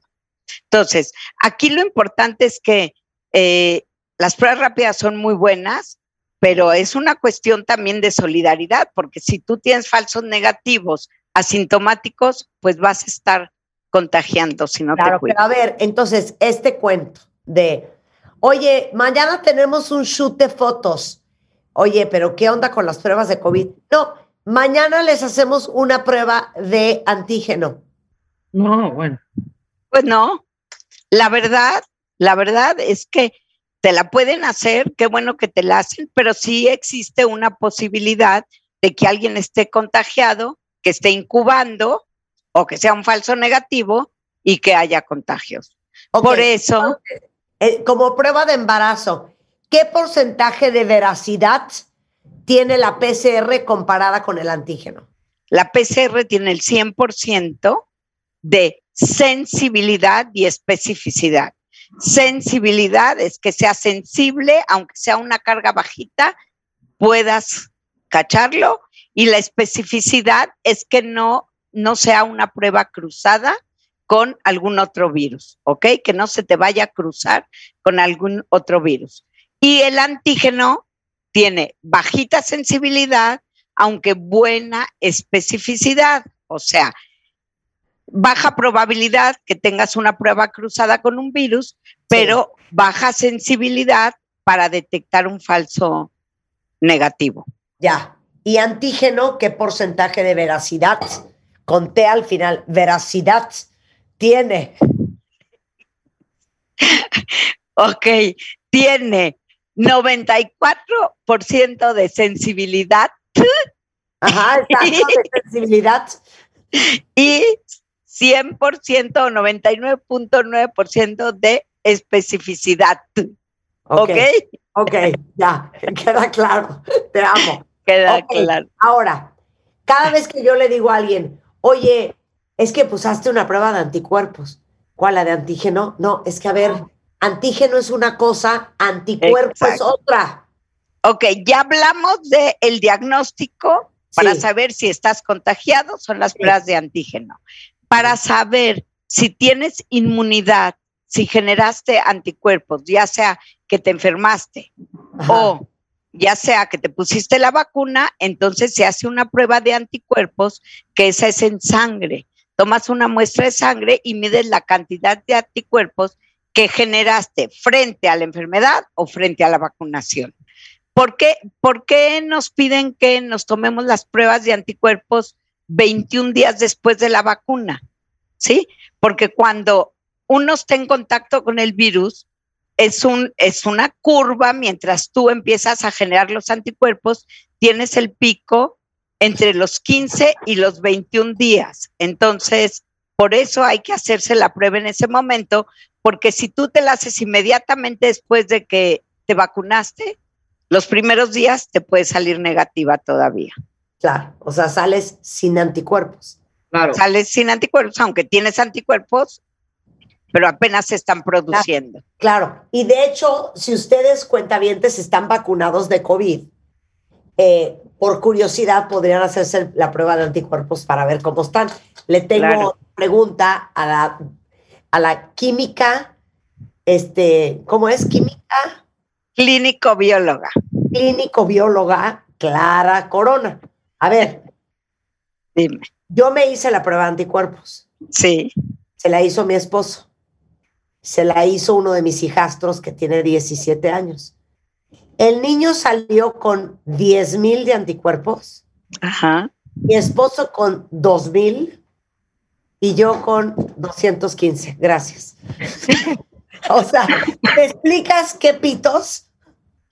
sí, sí te explicas, pues porque cada ser humano somos diferentes y cada ser humano respondemos diferente, pero, pero Marta, eh, esta enfermedad nos ha enseñado a todos, ¿eh? a médicos, a químicos, a pacientes, o sea, es algo nuevo. Entonces, lo que, te, lo que, ¿a qué me refiero con esto? Es que nosotros tenemos dos tipos de inmunidad. La inmunidad humoral, que es la que se mide con los anticuerpos, la que podemos medir, y la inmunidad celular, que no tenemos forma de medirla. Hasta actualmente, claro que hay protocolos de investigación, pero que tú puedas ir a un laboratorio y medir tu inmunidad celular es mucho más complicado. Lo que no se sabe, ¿sí? Es quién está más protegido que otro. El hecho de que tú tengas 250 de anticuerpos, no sabemos si tu inmunidad celular es mayor que la de tu esposo que tiene 2.000 unidades. Y Ah, entonces, Esto me está eh, tú puedes estar más protegida. Mira, yo espero, yo espero seguir así, pero le, le cuento a tu público que yo llevo desde inicios de la pandemia dentro del laboratorio, ¿sí? Trabajando día y noche, como saben que estamos, y hasta el día de hoy mi familia se ha contagiado y yo no me he contagiado. ¿Cómo, cómo lo puedes explicar? Claro, Cuando es tenía algo, es algo que hemos hablado mucho, Rebeca y yo. Sí. COVID. Obviamente nos hemos cuidado mucho, pero igual hay gente que se cuidó cañón y que le dio COVID.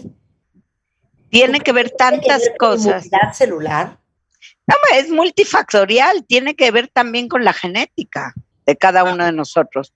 Entonces, eh, y, y- y es cuando digo que tenemos que seguir aprendiendo, porque hasta el día de hoy no se sabe exactamente esos Claro. ejemplos que tú estás diciendo, ¿no? Claro. Oye, antes de que se me olvide de lo que hablé al principio, eh, ya están empezando a vacunar a niños entre 12 y 17 que tienen comorbilidades, o sea, que tienen asma o afecciones crónicas en el corazón o tienen problemas de riñón, de hígado, del sistema digesti- digestivo, discapacidades de aprendizaje, diabetes y otras enfermedades. Eh, eh, y aún no hay fecha para vacunar el resto de la, de la población de este rango de edad. La pregunta es, ¿con qué frecuencia deberíamos hacerle prueba a los niños? ¿Y cuál prueba se le hace a un niño? ¿PCR o antígeno? A ver, independientemente si es niño o adulto, ¿eh? porque es igual. Si un, una persona tiene síntomas, ¿ok? Directamente vete a PCR para saber si estás contagiado o no.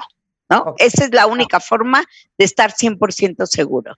Si tú quieres por control hacer pruebas, bueno, pues puedes hacer pruebas rápidas, pero no existe un lineamiento donde te diga eh, los tienes que hacer cada 15 días, cada semana. De hecho, en las escuelas no es obligatorio hacerlo. Sin embargo, las escuelas, cada uno determina cada cuándo le hace sus pruebas a sus niños.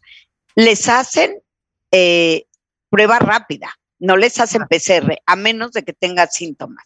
Ahora, si alguien está positivo, un niño o un adulto en la casa, tú tienes que hacer un cerco sanitario. Lo primero que tienes que hacer, quedamos que esta es una enfermedad que prueba nuestra solidaridad. Y lo primero que tienes que hacer es hacer un recuento de con quién estuviste días previos y hablarles por teléfono Claro. y decirles que estás positivo. Pero Claro. poca gente lo hacemos, ¿no? Pero debemos de, es un deber ser. Claro. Y la segunda, te tienes que esperar cinco días. Si yo estoy positiva y mi hija que está junto a mí está negativa, tiene que quedarse, tiene que cuidarse cinco días y hacerse su prueba para ver si yo no la contagié. Porque el COVID tiene un tiempo de incubación.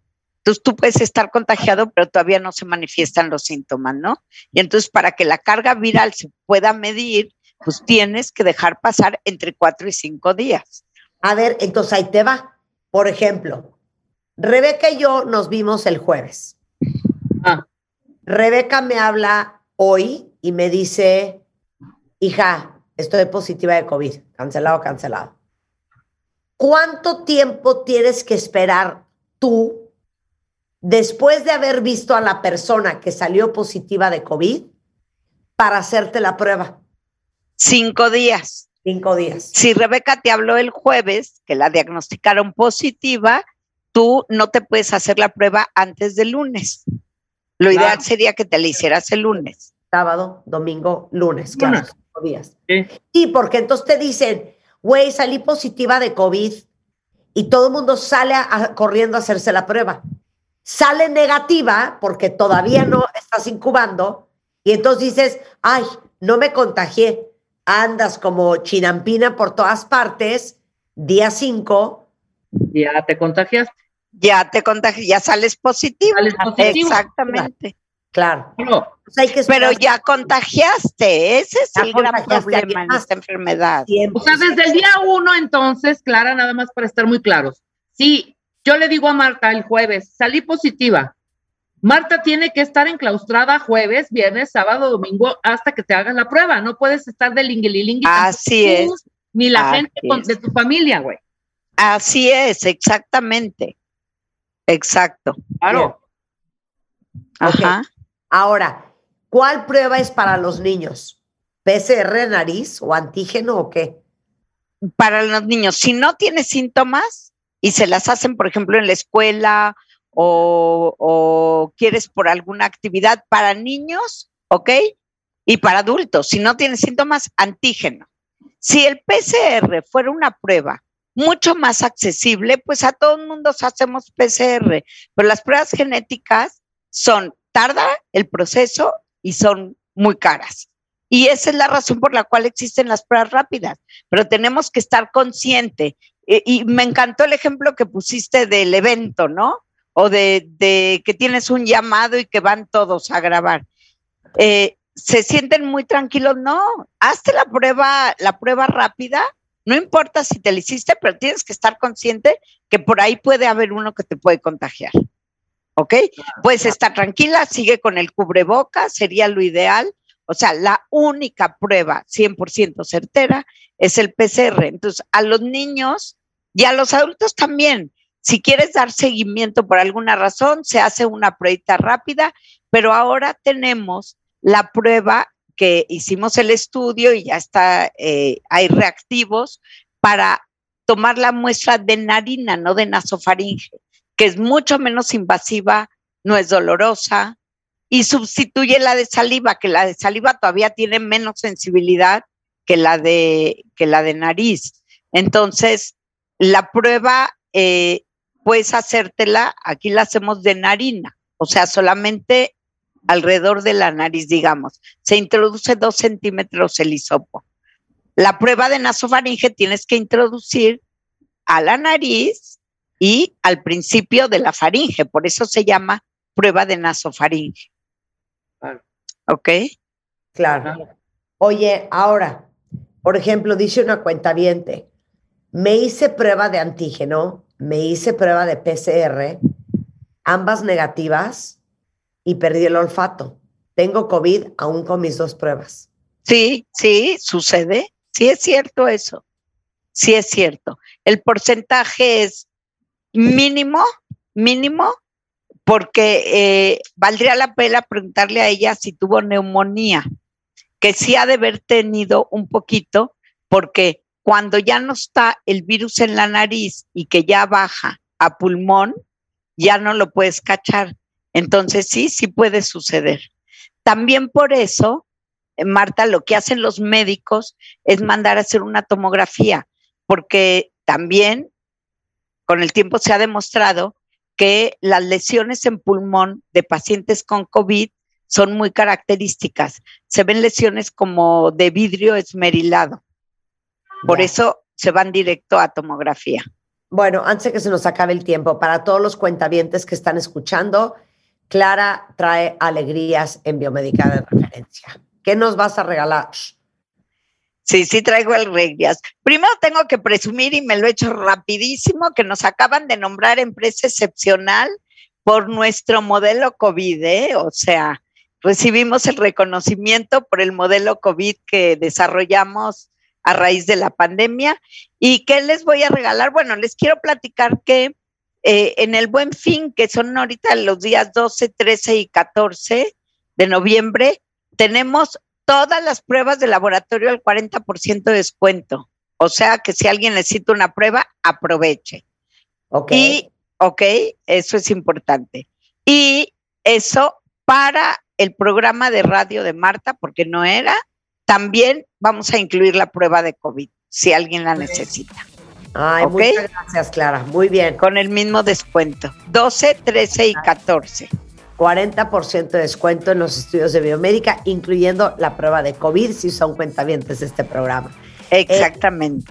Eh, si ustedes quieren ver cuál es su biomédica más cercano, Biomédica MX en Facebook, en Twitter y en Instagram. Querida Clara, química, clínica bióloga, gracias por estar con nosotros. Aparte es presidenta del Consejo Mexicano de Empresas de Diagnóstico Médico y miembro del patronato del Instituto Nacional de Salud Pública y directora general del Laboratorio Biomédica de Referencia. Un beso, Clara, muchas gracias. Un beso a ti, Marta. Que estés muy Bye, bien. bye, Rebeca. a Todos. Bye, Bye. bye. Bueno, regresando del corte, ahora sí vamos a explicarles qué es PTSD. Cuando alguien te dice, no, es que me dio un PTSD, bueno, eso son las siglas en inglés del estrés postraumático. Vamos a hablar de las huellas del trauma, cómo son, cómo se superan y por qué para algunos son más superables que para otros. Al regresar con el doctor Cristian Molina, que es psiquiatra.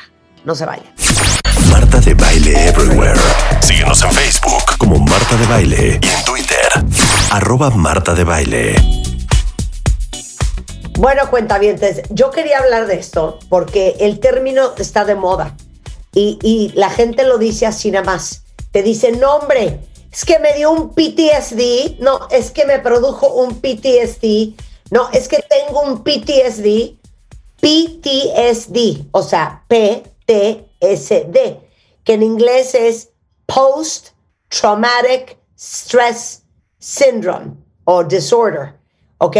Que es básicamente el estrés postraumático, que de eso también vamos a hablar el día de hoy, porque invitamos al doctor Cristian Molina, que es psiquiatra, subdirector del Instituto de Salud Mental del Gobierno de Yucatán, especialista en atención y valoración de la conducta suicida, eh, conductas adictivas, eh, rehabilitación en trastornos mentales graves como esquizofrenia, trastorno bipolar, patología dual en, en- en- en cientos de jóvenes, que habláramos de las huellas del trauma.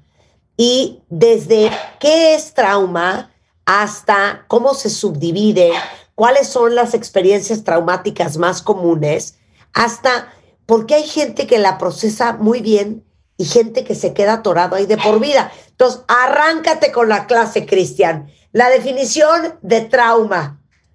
Gracias, Marta, eh, por tu invitación. Yo creo que esto, como tú dices, la palabra trauma se ha vuelto algo muy coloquial de me quedé traumado porque mi ex me terminó. Porque Claro. me puso los cuernos, entonces quedé traumatizado. Claro, Ah, de niña estoy traumatizada porque mis papás se divorciaron. claro. Ah, es que eh, pobrecita, nadie lo quiere porque está traumado. O mira, incluso más, colo- más coloquial. Claro. Eh, es como que alguien, mira, o sea, terminara el programa de radio y dijera, no, el podcast de Marta me dejó traumatizado. Exacto, 100%, Es- y, 100%. se, y se utiliza con una suavidad y una, cuando en realidad eh, la palabra trauma viene tomada desde la medicina, que significa desgarro de tejidos o fractura de, de, de huesos. De eso, es la ortopedia y la traumatología. Pero sin embargo fue tomada eh, cerca de 1814 o, mil, o sea, 1894, muy antiguo. Ya se empezó a relacionar el trauma como algo psíquico, en tanto como herida psíquica. Y podemos pensar el trauma cuando la persona se siente demasiado sobrepasada por sus emociones. ¿Por qué? Porque el trauma tiene que eh, cumplir con dos requisitos. Primero, tiene que ser una amenaza a tu integridad física o psíquica. Sí, Sin embargo, Marta, ahora, por ejemplo, en el de, tanto en las clasificaciones más modernas de, de la clasificación internacional de enfermedades número 11, la revisión, agregaron otra categoría, que es el ser testigo. Entonces, muchas personas no es que, re- que necesariamente te haya ocurrido a ti el evento trau- traumático, sino que tú pudiste haber, haber sido testigo de algo. Por ejemplo, muchos niños han sido testigos en su casa de violencia intrafamiliar y eso puede representar un evento traumático al final. Claro. Entonces el evento traumático cumple con características. Primero, debe ser una, eh, digamos, una amenaza a tu integridad física o psíquica. En segundo, es algo inesperado, inimaginable, algo que está, algo como siniestro. ¿A qué me refiero con esto? Me refiero a algo que no te puedes esperar, que nunca sale de lo familiar, que era, y además que sientes esta sensación de que no se puede escapar de ello. Entonces, en ese momento que ocurre este evento o un conjunto de eventos, la persona, tú, yo, quien sea que haya sufrido estos eventos, este evento en particular, y quiero dejar claro, un evento que puede ser traumático para alguien, no necesariamente es traumático para otra persona. Claro. Y de Sí, hecho hay, sí, mu- hay muchísimas estadísticas al respecto de que cuáles sí eventos son más, eh, pueden llegar a desarrollar o pueden eh, decirse que son eventos traumáticos como para otras personas. Pero hay algo que los caracteriza. Primero es una sensación como de amenaza constante. La persona siempre lo vi- vive después de un evento traumático como algo que está totalmente, em, que evita todo lo que sea los recuerdos, los olores, los sabores, los lugares que le recuerden ese evento traumático. Además, las personas tienden a revivenciarlo. Es decir, aunque haya pasado hace cuatro años o diez años, lo vivencian como si estuviera ocurriendo en ese momento, con las mismas sensaciones físicas, pensamientos, emociones. Eh, y constantemente están huyendo de ello. El trauma en realidad es un miedo y, es una, y se convierte como en una fobia, como Sí. una fobia a recordar. Es decir, que, eh, ¿por qué? Porque en el momento que ocurrió fue, fueron tantas emociones, Marta, que no le pude poner palabras. Ya, a ver, vamos a hacer un sondeo de opinión. Claro. Mándenme ahorita por Twitter. ¿Cuál es su trauma? Hijo, man. Porque yo ahorita que estaba hablando, Cristian, pensé, ¿cuál es mi trauma? Y entonces puedo darte una lista de cosas que podrían sonar traumáticas, pero que no son mi trauma. Por ejemplo, se divorciaron mis papás a, las dos, a los 12 años y fue súper fuerte. Sí, pero no es traumático. Eh, eh, yo qué sé, eh, me divorcié cuando tenía 32 y estuvo muy difícil. Pues tampoco es mi trauma. O sea, yo siento que no todo el mundo tiene traumas. No, Sí, yo creo exacto. que sí. O todo el mundo tiene traumas, Cristian. No, eh, de alguna u otra forma, podríamos decir que todos hemos tenido eventos que consideramos altamente emocionales, Claro. difíciles de atravesar. Pero que eso te haya dejado traumado, Exacto, eso es es muy diferente. Ahora, Exactamente. eso es algo interesante y ahorita vamos a ahondar en eso. Muchos hemos pasado el divorcio de nuestros papás. ¿Por qué alguna gente se queda traumada y otra no? Y otro lo vive como un evento, pues, muy complicado, pero no se quedó traumado para siempre. No te quedas atorado en esos pensamientos que te Exacto. quieres, ¿verdad? Ajá. O a todos nos pegaron de chiquitos con una faja, pero Sí. muchos se quedaron traumados por eso y otros ya ni nos acordamos. Exacto, lo- sí, Claro, mira, Erika dice, mi abuelo se murió en el temblor del 85 y los temblores me dan mucho miedo. Es una cosa decir, me da mucho miedo, a poder decir, Erika está traumada. Lo que pasa es que ahí hay como, esto es un, digamos, son muchos factores diversos y complejos. No es necesariamente, si le está generando síntomas, entonces sí podríamos decir que sí. Es decir, si su capacidad eh, de cognición, su capacidad de poder, su funcionalidad, vamos, su funcionalidad diaria se ve afectado debido a eso, sí.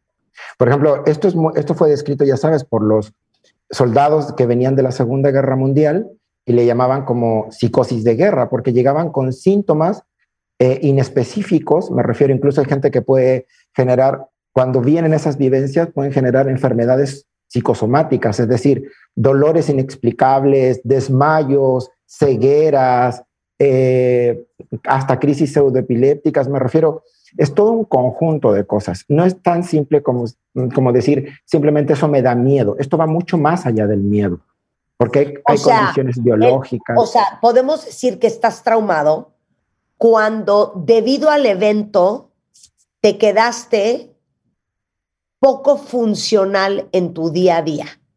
Ah, Exacto. Y además, eh, sigues reviviendo el evento como si estuviera ocurriendo de nuevo. A ver, ahí te va otro ejemplo. Les pedí que ustedes me escribieran cuáles creen que son sus traumas. Eh, dice aquí una cuentaviente, yo me quedé traumada con el COVID porque me tocó cuidar a mis papás, fue traumante, ahora me dicen que tengo episodios de ansiedad. ¿Eso es trauma?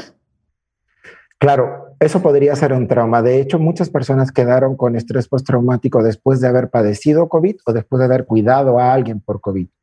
¿Por qué? Porque está todo el tiempo en alerta bajo la incertidumbre de perder o no la vida. ¿Te acuerdas cuando te había, había dicho que puede ser algo que afecte tu integridad física o ser testigo de ella? Te voy a poner un ejemplo. En, en España explotó una bomba en la estación de Atocha. No sé si recuerdan. Bueno, Sí, para, claro. los más, para los más grandes lo recordamos perfecto. Entonces, habían personas que estaban hablando por teléfono con sus familiares desde el tren y de repente simplemente explotó la bomba. Y los familiares que estaban detrás del teléfono no supieron qué ocurrió, solo supieron, escucharon el, el explosión. Y muchos de ellos empezaron a generar eh, síntomas y signos de estrés postraumático a pesar de no ir ellos en el tren, sino simplemente porque no sabían qué había ocurrido. O sea, perdieron a su familiar en ese momento, igual con la gente con los terremotos, eso también está estudiado, con la gente que ha sido torturada en guerra, con la gente que es torturada al día de hoy, con la gente que ha sufrido el mismo evento muchísimas veces. Y eso se llama trastorno de estrés postraumático complejo.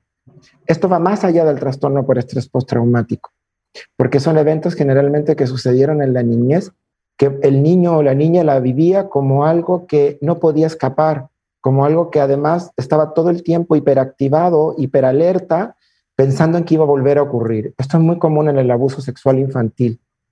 Y de hecho, el abuso sexual infantil es uno de los factores de riesgo más alto en el trastorno estrés postraumático complejo. Ojo, que es diferente al estrés postraumático. El, de hecho, el evento más significativo de estrés postraumático es la violación. Se ha visto que cerca del 45% de las personas que han sufrido algún tipo de violación eh, desarrollan trastorno por estrés postraumático. A diferencia de otros de, eh, de las amenazas, del bullying, de los golpes, de haber sido testigo. Pero con el COVID, pues eso se aumentó porque la incertidumbre de voy a perder o no a un ser querido, eso es algo que cuesta eh, narrar, cuesta que el cerebro lo pueda simbolizar, es decir, le pueda poner palabras a lo que estoy sintiendo Claro. y a lo que estoy viendo y a lo que estoy viviendo. Claro, pero por ejemplo, oye, eh, en el temblor del 85 o en el temblor de hace que fueron dos, tres años, eh, híjole, vi cómo se cayó un edificio y ahora no puedo vivir en un edificio y si tiembla me pone muy mal. ¿Eso es un trauma ¿sí? o simplemente te quedaste con ese miedo? No, eso sí es un trauma porque significa que de una u otra forma eh, estás evitando esa sensación de amenaza. Entonces ya evitas revivirlo. Entonces no quiero vivir en un edificio porque me vuelvo a revivir esas emociones tan eh, que me hicieron colapsar o de alguna forma no les pude poner nombre. Esto es algo que quiero dejar súper claro porque es una falta, es como si tu recuerdo no pudiera quedar integrado, como que se desintegrara por partes. Es decir, puedes recordar situaciones, olores, pero no puedes recordar toda la situación. De hecho, todas las personas que han sufrido eventos de estrés, o sea, trastorno de estrés postraumático, realmente no te pueden narrar qué fue lo que sintieron, qué fue lo que pensaron, qué fue lo que físicamente vivenciaron, porque se activan un montón. Esto no es solamente algo psíquico, se se activan muchísimos mecanismos de defensas, de estado de alerta, mecanismos hormonales, mecanismos de neurotransmisión. Me refiero, es bastante complejo. De hecho, el día de hoy sabemos que justamente con estos soldados que vienen de la guerra, eh, comparado con gemelos, por, eh, por exámenes de neuroimagen, sabemos, por ejemplo, que tienen el hipocampo más pequeño, la gente que los soldados que estuvieron trastorno de postraumático. Y algo interesante es que, por ejemplo, los soldados que tenían trastorno de postraumático lo tenían sobre todo no porque a los que les disparaban, sino que lo tenían a los que habían pisado una mina o a los que veían a algunos de sus compañeros eh, morir o sufrir de alguna forma que, insisto, el cerebro no lo puede simbolizar. Y con respecto a los terremotos, lo mismo, porque eh, mucha gente, de hecho, tiene, digamos, lo, lo vivencia o lo como un, algo traumático, lo mismo que el COVID, justamente porque no pueden poner, quedó como desintegrado el recuerdo, no hay una narrativa. Claro. Ahora, por ejemplo, dice aquí una cuenta que se quedó traumada después de un abuso sexual y de una violación, a tal punto que si alguien la trata de abrazar, ella se pone muy mal. Ah. Claro, lo que pasa es que eh, primero, eso cumple con, el, la violación cumple con muchos criterios. Primero que es algo inesperado, algo que no te imaginas. Y además es algo que eh, física y emocionalmente, y ahorita voy a decir algo en particular en las chicas, en las niñas, cuando son abusadas sexualmente, incluso alteran su ritmo hormonal. Es decir, se ha visto que las niñas que son abusadas sexualmente en la infancia tienen alteraciones hormonales. Eh, y esas alteraciones hormonales pues generan evidentemente cambios en todo lo que es el sistema, muchos sistemas de control y de amenaza y de resiliencia en el cerebro biológicamente. Entonces es importante que todos quienes están escuchando eh, esto hay que trabajarlo. Ese es el punto, Marta, y por eso me gusta estar aquí, porque eso es algo que hay que trabajar. Claro, ahora, a ver, siguiente pregunta. No importa si te parezca a ti un trauma o no. ¿Cómo procesa el cerebro las experiencias muy complicadas? O sea, ¿qué pasa fisiológicamente? Lo primero que ocurre es que tenemos un sistema del estrés, por eso es trastorno por estrés, es decir, de respuestas fisiológicas, biológicas y del comportamiento que nos preparan para huir, para bloquearnos o para la lucha, para la pelea. Y es algo que todos los tenemos, los mamíferos, los animales, los insectos, todos tienen ese sistema. Lo que pasa es que el cerebro está preparado para responder de manera aguda. Es decir, en un momento, en un momento, en un, digamos, voy a poner el típico ejemplo del, oso. Si veo un oso a una distancia suficiente que me permita correr, mi cuerpo me prepara para correr. Distribuye la sangre hacia los músculos, dilata mi pupila y me vuelvo muy rápido. O como esas mamás que de repente se cae el camión y el hijo se quedó debajo y sacan fuerzas de no sé dónde para poder levantarlo y sacar al niño. Todos esos son ejemplos de respuestas fisiológicas naturales al estrés. ¿Cuál es el problema? El problema es que tener corteza frontal, a diferencia de los animales, nos quedamos pensando, ¿y si el oso vuelve mañana? ¿Y si ahora que estoy durmiendo viene el oso? ¿Y si me enfermo y el oso me ataca? Me refiero, convertimos un estrés agudo en un estrés crónico. Y el cerebro no está preparado para mantener todo el tiempo un proceso de estrés, estar todo el tiempo en alerta, todo el tiempo hipervigilante. Eso y eso es lo que genera todos los cambios a niveles biológicos. Claro. Totalmente. Ahora, eh, nuevamente quiero aclararlo. Una cosa es un evento en tu vida súper fuerte y otra cosa es un trauma. Un trauma trae consigo ciertos cambios de pensamiento, de estado de ánimo o de conducta. Si te pasó algo cuando tenías 12 años, pero eso no tuvo un cambio en tu día a día hoy, pues no es un trauma, ¿no? Exacto. Exactamente. Y si no estás haciendo síntomas sobre todo. Claro. O sea, si no hay cambios eh, físicos, emocionales, eh, de conducta, pues pudo haber pasado algo terrible, pero a ti no se te quedó ese trauma. Te acordarás de esa historia, te acordarás de esa vivencia.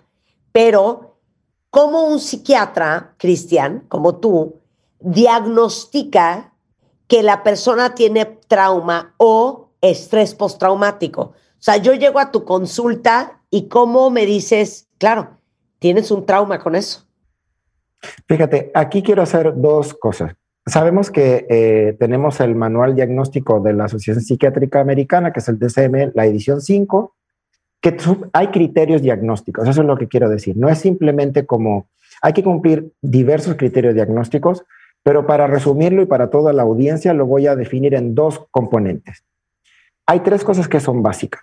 La evitación, la revivencia, es decir, los flashbacks, que de repente eh, estoy durmiendo y despierto con unos terrores nocturnos porque vuelvo a revivir ese evento y todo el tiempo tengo la sensación de amenaza. Por otro lado, en la gente que, eh, fíjate, y esto es mucho con los niños, y aquí voy a hacer un hincapié al respecto, porque muchos niños y niñas son diagnosticados de trastorno de déficit de atención e hiperactividad o de trastorno límite de la personalidad, cuando en realidad lo que tienen es un trastorno de estrés postraumático complejo. ¿Y cuál es el problema con esto? Es que el tratamiento es totalmente diferente para una que otra cosa.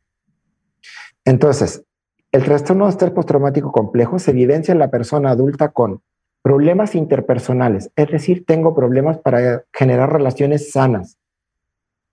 Tengo un autoconcepto mío negativo, es decir, lo que veo en el espejo no me gusta. Y soy incapaz de tener una regulación afectiva.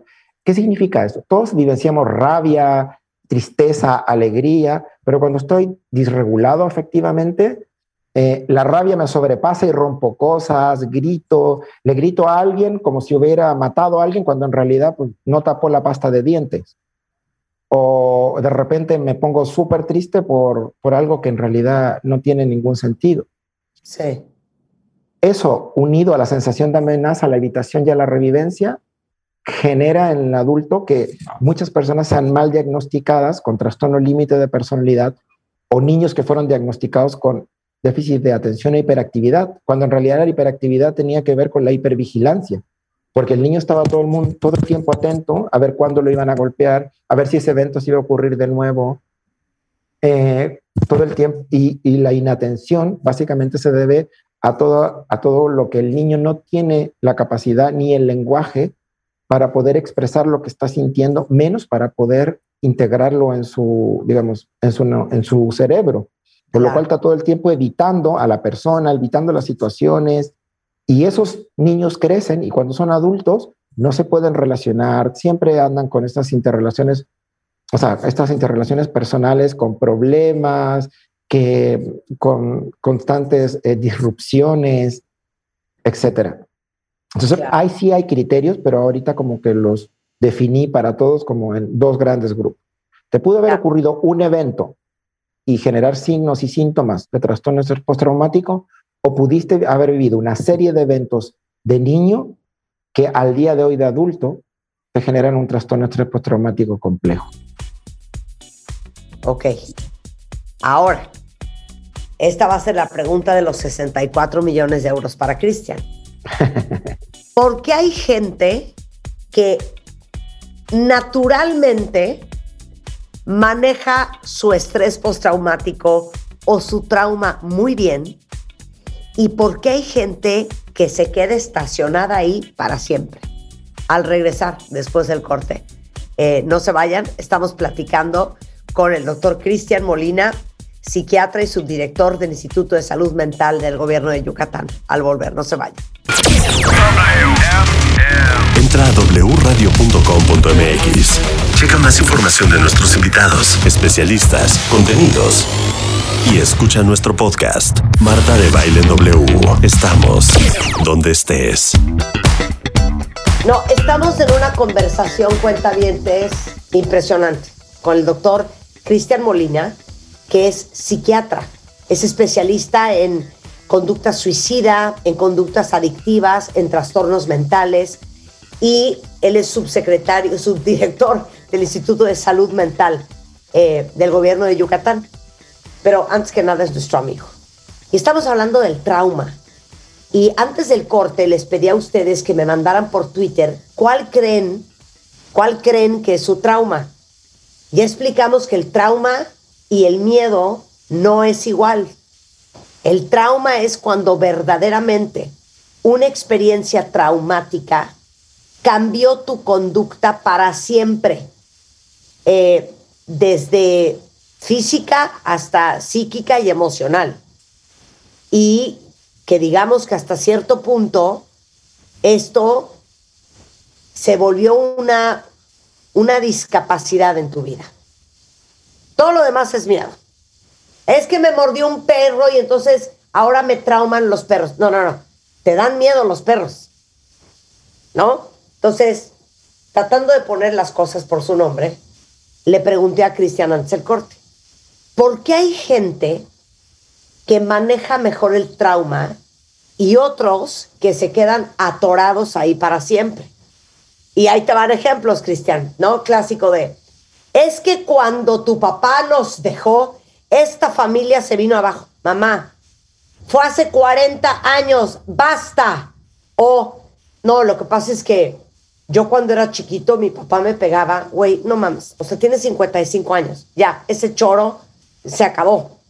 No, es que a mí me dejó mi marido y me quedé traumada con los hombres para siempre. Hija, te dejó hace 23 años. Entonces, ¿qué onda con ese tipo de gente, Cristian? Que se regodea en su, comillas, comillas, trauma.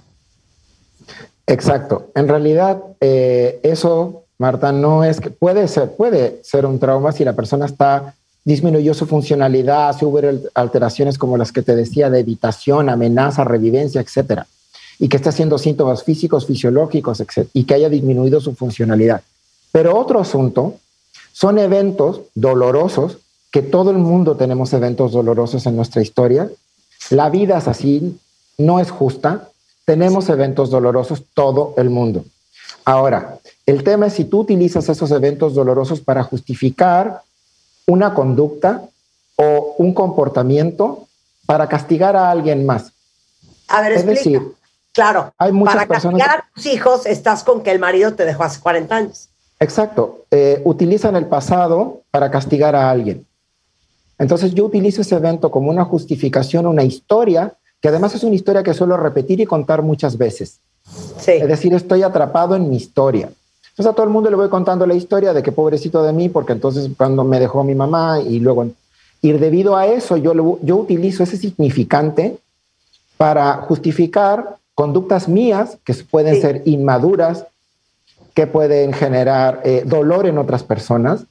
Entonces me pongo en una posición de víctima, de, ay, pobrecito de mí, eh, yo soy así, y esto es algo muy que escuchamos mucho, yo soy así debido a este evento. Claro, claro. nunca nada más hubiera ocurrido. Y eso tiene que ver con la capacidad de, otra vez, de integrar y de tomar responsabilidad como un adulto. De hecho, eso es básicamente la definición de, una persona neurótica con rasgos neuróticos exacerbados o de alguien que es capaz de autorregularse y de tomar responsabilidad de ciertos eventos. Claro, pero eso es totalmente diferente. Eso está cañón lo que acaba de decir Cristian, que llega un momento, y bien lo decía Sean Grover hace no mucho, que uno tiene que ser su propio padre y su propia madre. ¿Qué quiso decir con eso? Llega un momento en que tú te tienes que hacer responsable. Ya no puedes seguir torturando, como me decías en el corte, Cristian, a tu papá y a tu mamá de 70, 80 años por todo lo que hizo y por todo lo que no hizo. Y entonces sigues tú perpetuando. No, lo que pasa es que, ¿sabes qué? Él es súper agresivo porque cuando era chiquito su papá le pegaba. O no, lo que pasa es que él es súper patán y no le gusta el compromiso porque hace 25 años él se casó y la esposa lo dejó y se quedó traumado para siempre. Y claro que mucha gente lo ocupa para justificar su actitud o su falta de, de compromiso a seguir creciendo y mejorando como persona o porque ser víctima es un lugar deliciosamente cómodo. Sobre todo porque ser víctima conlleva siempre, como decía, como dicen en el psicoanálisis, conlleva siempre una agenda secreta, conlleva siempre un, un goce, es decir, una recompensa debajo de ser víctima. ¿Por qué? Porque entonces yo le estoy pasando la responsabilidad de mi vida y de mis conductas a alguien más. Entonces, eso tiene una recompensa. Por ejemplo, la gente que está enferma, cuando estamos enfermos, pues tenemos menos responsabilidades porque nos tienen que cuidar, porque nuestros eh, familiares saben que pobrecitos de nosotros, porque estamos enfermos, Pero cuando la gente toma el rol de enfermo, es decir, me encanta estar enfermo, aunque en realidad digan que sufren, pero hay una parte que les encanta. ¿Por qué? Porque tienen menos responsabilidades.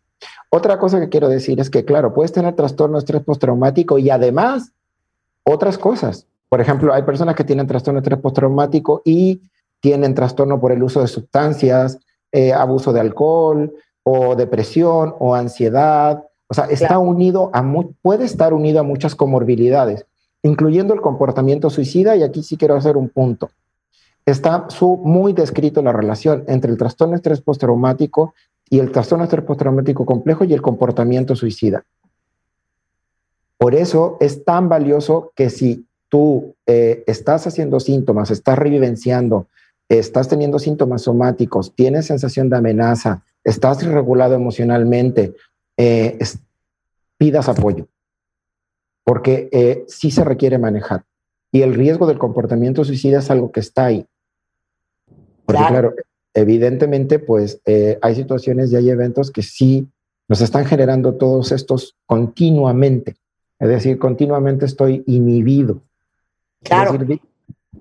y, te voy a decir una cosa. El estrés postraumático y el trauma, a menos de que sea muy aparatoso, uno tendería a no darle importancia. Y la salud mental es una cadena interminable. O sea, que si tienes un trauma muy fuerte en algo que no has trabajado, todo se descompone como si fuera un hilo de media, ¿no? Tal cual, tal cual.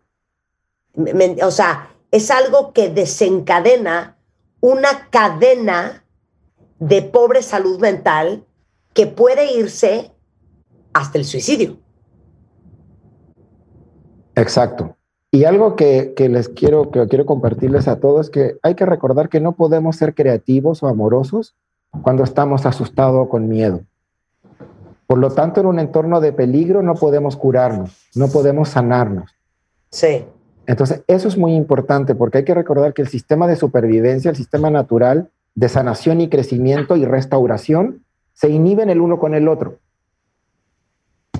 Es decir, en tanto yo permanezca en, el, en el momento, en la situación y no haya, como dices tú, no haya tratado el, mis eventos traumáticos y, eso, y sus consecuencias, no me puedo sanar, porque en un entorno de peligro no podemos curarnos. Nuestra creatividad disminuye, nuestra capacidad de crear vínculos de amor disminuyen cuando estamos llenos de miedo. Claro. Por ejemplo, hay muchísima gente que pasa violencia intrafamiliar y nunca pide apoyo. Y, evidentemente eso tiene consecuencias, como dices Marta, consecuencias en todos los ámbitos, biológicos, sociales, mentales, en las tres esferas, en las tres esferas en las que vivimos. Por eso es tan importante pedir apoyo y realizar ese proceso de sanación. Claro. Oye, a ver, ahora, algo que también quería que explicaras a los cuentavientes. Seguramente todos ustedes escuchando esta conversación con Cristian conocen a alguien que ha vivido cosas tremendas y que han salido adelante. Y estoy segura que también conocen gente que pues le ha pasado lo que le ha pasado a millones de gente en el mundo y que se quedaron pegados ahí. La pregunta es, ¿de qué depende que seas mejor o peor para manejar tus traumas? Mira, eh, de hecho el día de hoy, bueno, acaba de salir un artículo hace poco, se lo recomiendo a todos, bueno, a, los que puedan, está en la revista Nature y, y habla justamente de la resiliencia como un conjunto complejo de factores dinámicos que nos apoyan en adaptarnos y a manejar situaciones de alto nivel de, digamos, como de emocionalidad o que podemos llamar como podrían ser eventos traumáticos. Quiero recordar eh, que la resiliencia no es solo un concepto que viene de la psicología, sino que al día de hoy sabemos que incluye eh, vías neuronales, eh, vías cerebrales, núcleos, formas, ejes, el, eje hipotálamo, hipófisis adrenal, que es un eje, disculpe, las palabras son técnicas, pero quiero que sepan que esto incluye no solo un concepto, que soy resiliente o me puedo adaptar más o menos a diferentes situaciones que puedo considerar disruptivas o agresivas o que eh, amenazan mi integridad. Y quiero recordarles esto, que cuando más amenazados nos volvemos, más primitivos o regresivos nos ponemos en nuestro pensar y en nuestro actuar. Entonces, la gente que vive constantemente amenazada o regresiva, es decir, en un estado infantil, se vuelve más primitivo. Es decir, menos incapaz de adaptarse a las situaciones de la vida cotidiana, menos incapaz de ponerle palabras a sus emociones, a lo que ocurre, y en vez de eso, toman acción, son reactivos. Es como dices tú, en vez de eh, decir, reconocer que estoy enojado, que tengo rabia, lo que hago es tiro y aviento una cosa, golpeo la mesa, me pego a mí mismo, me corto. Claro, pero en el corte hablabas de tres cosas para, para manejar mejor el trauma. Dices, es gente que es resiliente, ¿no? Decías, es gente que es creativa. Sí. Y habla de la creatividad. Claro, porque la creatividad, digamos, y eso lo tenemos los seres humanos, lo tenemos gracias a que tenemos palabras, a que tenemos lenguaje. Hay una persona que dice que el amor existe porque existe una palabra que lo define. Entonces, al tener lenguaje, tenemos la capacidad de tener respuestas creativas frente a situaciones que podrían ser estresantes o traumáticas. Es decir, encontramos una solución. Encontramos, vemos una posibilidad más allá de nuestro dolor de cómo resolver esta situación que me está generando angustia, frustración, soledad, depresión. No me quedo solo en la emoción, sino que busco una salida, una posibilidad. les voy a decir un perfecto ejemplo de lo que acaba de decir Cristian. Eh, los papás que han perdido un hijo, muchos de ellos crean fundaciones. Mm. Y la creación de una fundación, ya saben, para que porque mi hijo se murió atragantado y quiero hacer más conciencia de que la gente tome clases de RCP. O, eh, niños con cáncer. No, niños con cáncer. Es la expresión máxima de la creatividad, de cómo voy a transformar, cómo voy a crear algo positivo a partir del dolor que siento y del trauma que tengo. ¿No? Exactamente. Y además, sobre todo, reconocer de que nos duele. Eso es algo importante. El pretender que no nos duele no significa que va a desaparecer el dolor. Claro. El pretender que no estoy triste tampoco va a hacer desaparecer mi tristeza. Claro. Pero hablabas también de la importancia del lenguaje. O sea, ¿no? Hay personas que ni siquiera le pueden poner palabras a lo que les está pasando. Exactamente, y se convierten en crisis de ansiedad, en angustia, en opresión en el pecho, en nudo en la garganta, en taquicardia, en sudoración, en baja, en disminución de la temperatura corporal, en escalofríos, lo que llaman crisis de pánico o de ansiedad.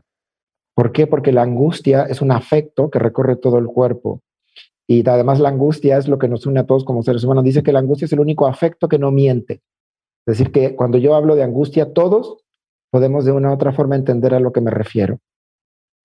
Pero la importancia de poder tener lenguaje, de poder tener una forma de simbolizarlo y de poder hablarlo, es muy importante. De hecho, por eso las terapias en el tratamiento del trastorno estrés postraumático van enfocadas hacia la integración de las partes que están disociadas, a incluir esos contenidos mentales, esos recuerdos traumáticos y, hacer sistemas eh, asociados dentro de los límites en la personalidad. Es decir, como tú bien decías, saber ponernos, poder ponernos límites, saber cuando algo ya nos sobrepasó, eh, dar un paso al costado cuando hay situaciones que ya no puedo manejar y necesito pedir apoyo. Todas esas son formas en las que, digamos, factores de protección para una persona. Y es importante tener en cuenta que el tratamiento de trastorno postraumático a veces sí requiere fármacos, sobre todo si tiene alguna comorbilidad. Es decir, si además del trastorno postraumático tiene depresión, hay que tratarlo con, con fármacos.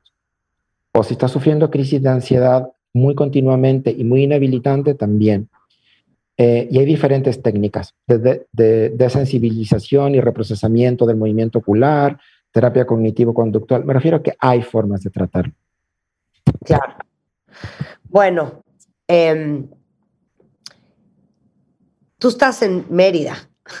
Mi pregunta es, si algún cuentaviente te necesita como psiquiatra, cuéntanos cómo te van a encontrar y cómo te van a consultar. Mira, la verdad, eh, estamos trabajando como, o sea, me pueden buscar como doctor Cristian Molina en el Facebook, pero básicamente lo que hago es, eh, no, no, no doy, eh, digamos, sesiones online, porque en realidad yo no doy psicoterapia. Sí. Quiero dejar claro eso, o sea, yo veo trastornos mentales severos, pero sin embargo, eh, tenemos una, un- digamos, hay toda una red a la cual los, los podemos ayudar, referir. Hay muchísimos, eh, hay- de hecho, tenemos un programa nacional de prevención de suicidio en México, que es un programa que está teniendo un alto impacto en la comunidad. Eh, tenemos unas brigadas de atención comunitaria en salud mental, es decir, de chicos y chicas que están eh, preparados para ir a la comunidad y ir eh, puerta por puerta viendo qué está ocurriendo en la comunidad después de todo esto de la pandemia, ¿sabes? Después de tantas pérdidas, y no solamente pérdidas por, de seres queridos, sino de pérdidas económicas, eh, de gente que ha tenido que emigrar, de gente que ha perdido sus hogares. y la verdad estamos como creando una red, una red en todo el país de atención en la comunidad. No, porque eh, quiero aprovechar esto para que el, la salud mental no es solo el psiquiátrico, no es el hospital psiquiátrico. Y es lo que cada vez que hablamos de esto, Marta, la gente piensa de, ah, pedir ayuda significa que me van a encerrar en el hospital psiquiátrico. De eso no se trata. O sea, esto significa de atenderse en la comunidad desde el principio. Muy bien. Bueno, yo nomás les quiero recordar que el doctor Cristian Molina es especialista en atención y valoración de conducta suicida, por si alguien lo necesita, eh, en conductas adictivas, así como rehabilitación en trastornos mentales graves como esquizofrenia, trastorno bipolar y patología dual en cientos de jóvenes. Es DR de doctor Cristian Molina en Facebook, por si lo quieren buscar. Gracias, Cristian. Un placer hablar contigo. Ay, Marta, gracias a ti por visibilizar estas cosas, porque sé que la palabra trauma les va a quedar resonando a muchísimos dentro 100%. y 100%. recordando cosas. 100%. Muchas gracias, Cristian. Te mandamos un abrazo. Gracias, Marta. Son las 12.52 de la mañana en W Radio. Con esto nos vamos, cuentavientes. Intenso programa del día de hoy. Estamos de regreso mañana en punto de las 10 de la mañana. Y no se vayan porque mucho más el resto de la tarde en W Radio. ¿Quieres tu ID de cuenta viente? Consíguelo en martadebaile.com y sé parte de nuestra comunidad de cuentavientes. Consíguelo en martadebaile.com.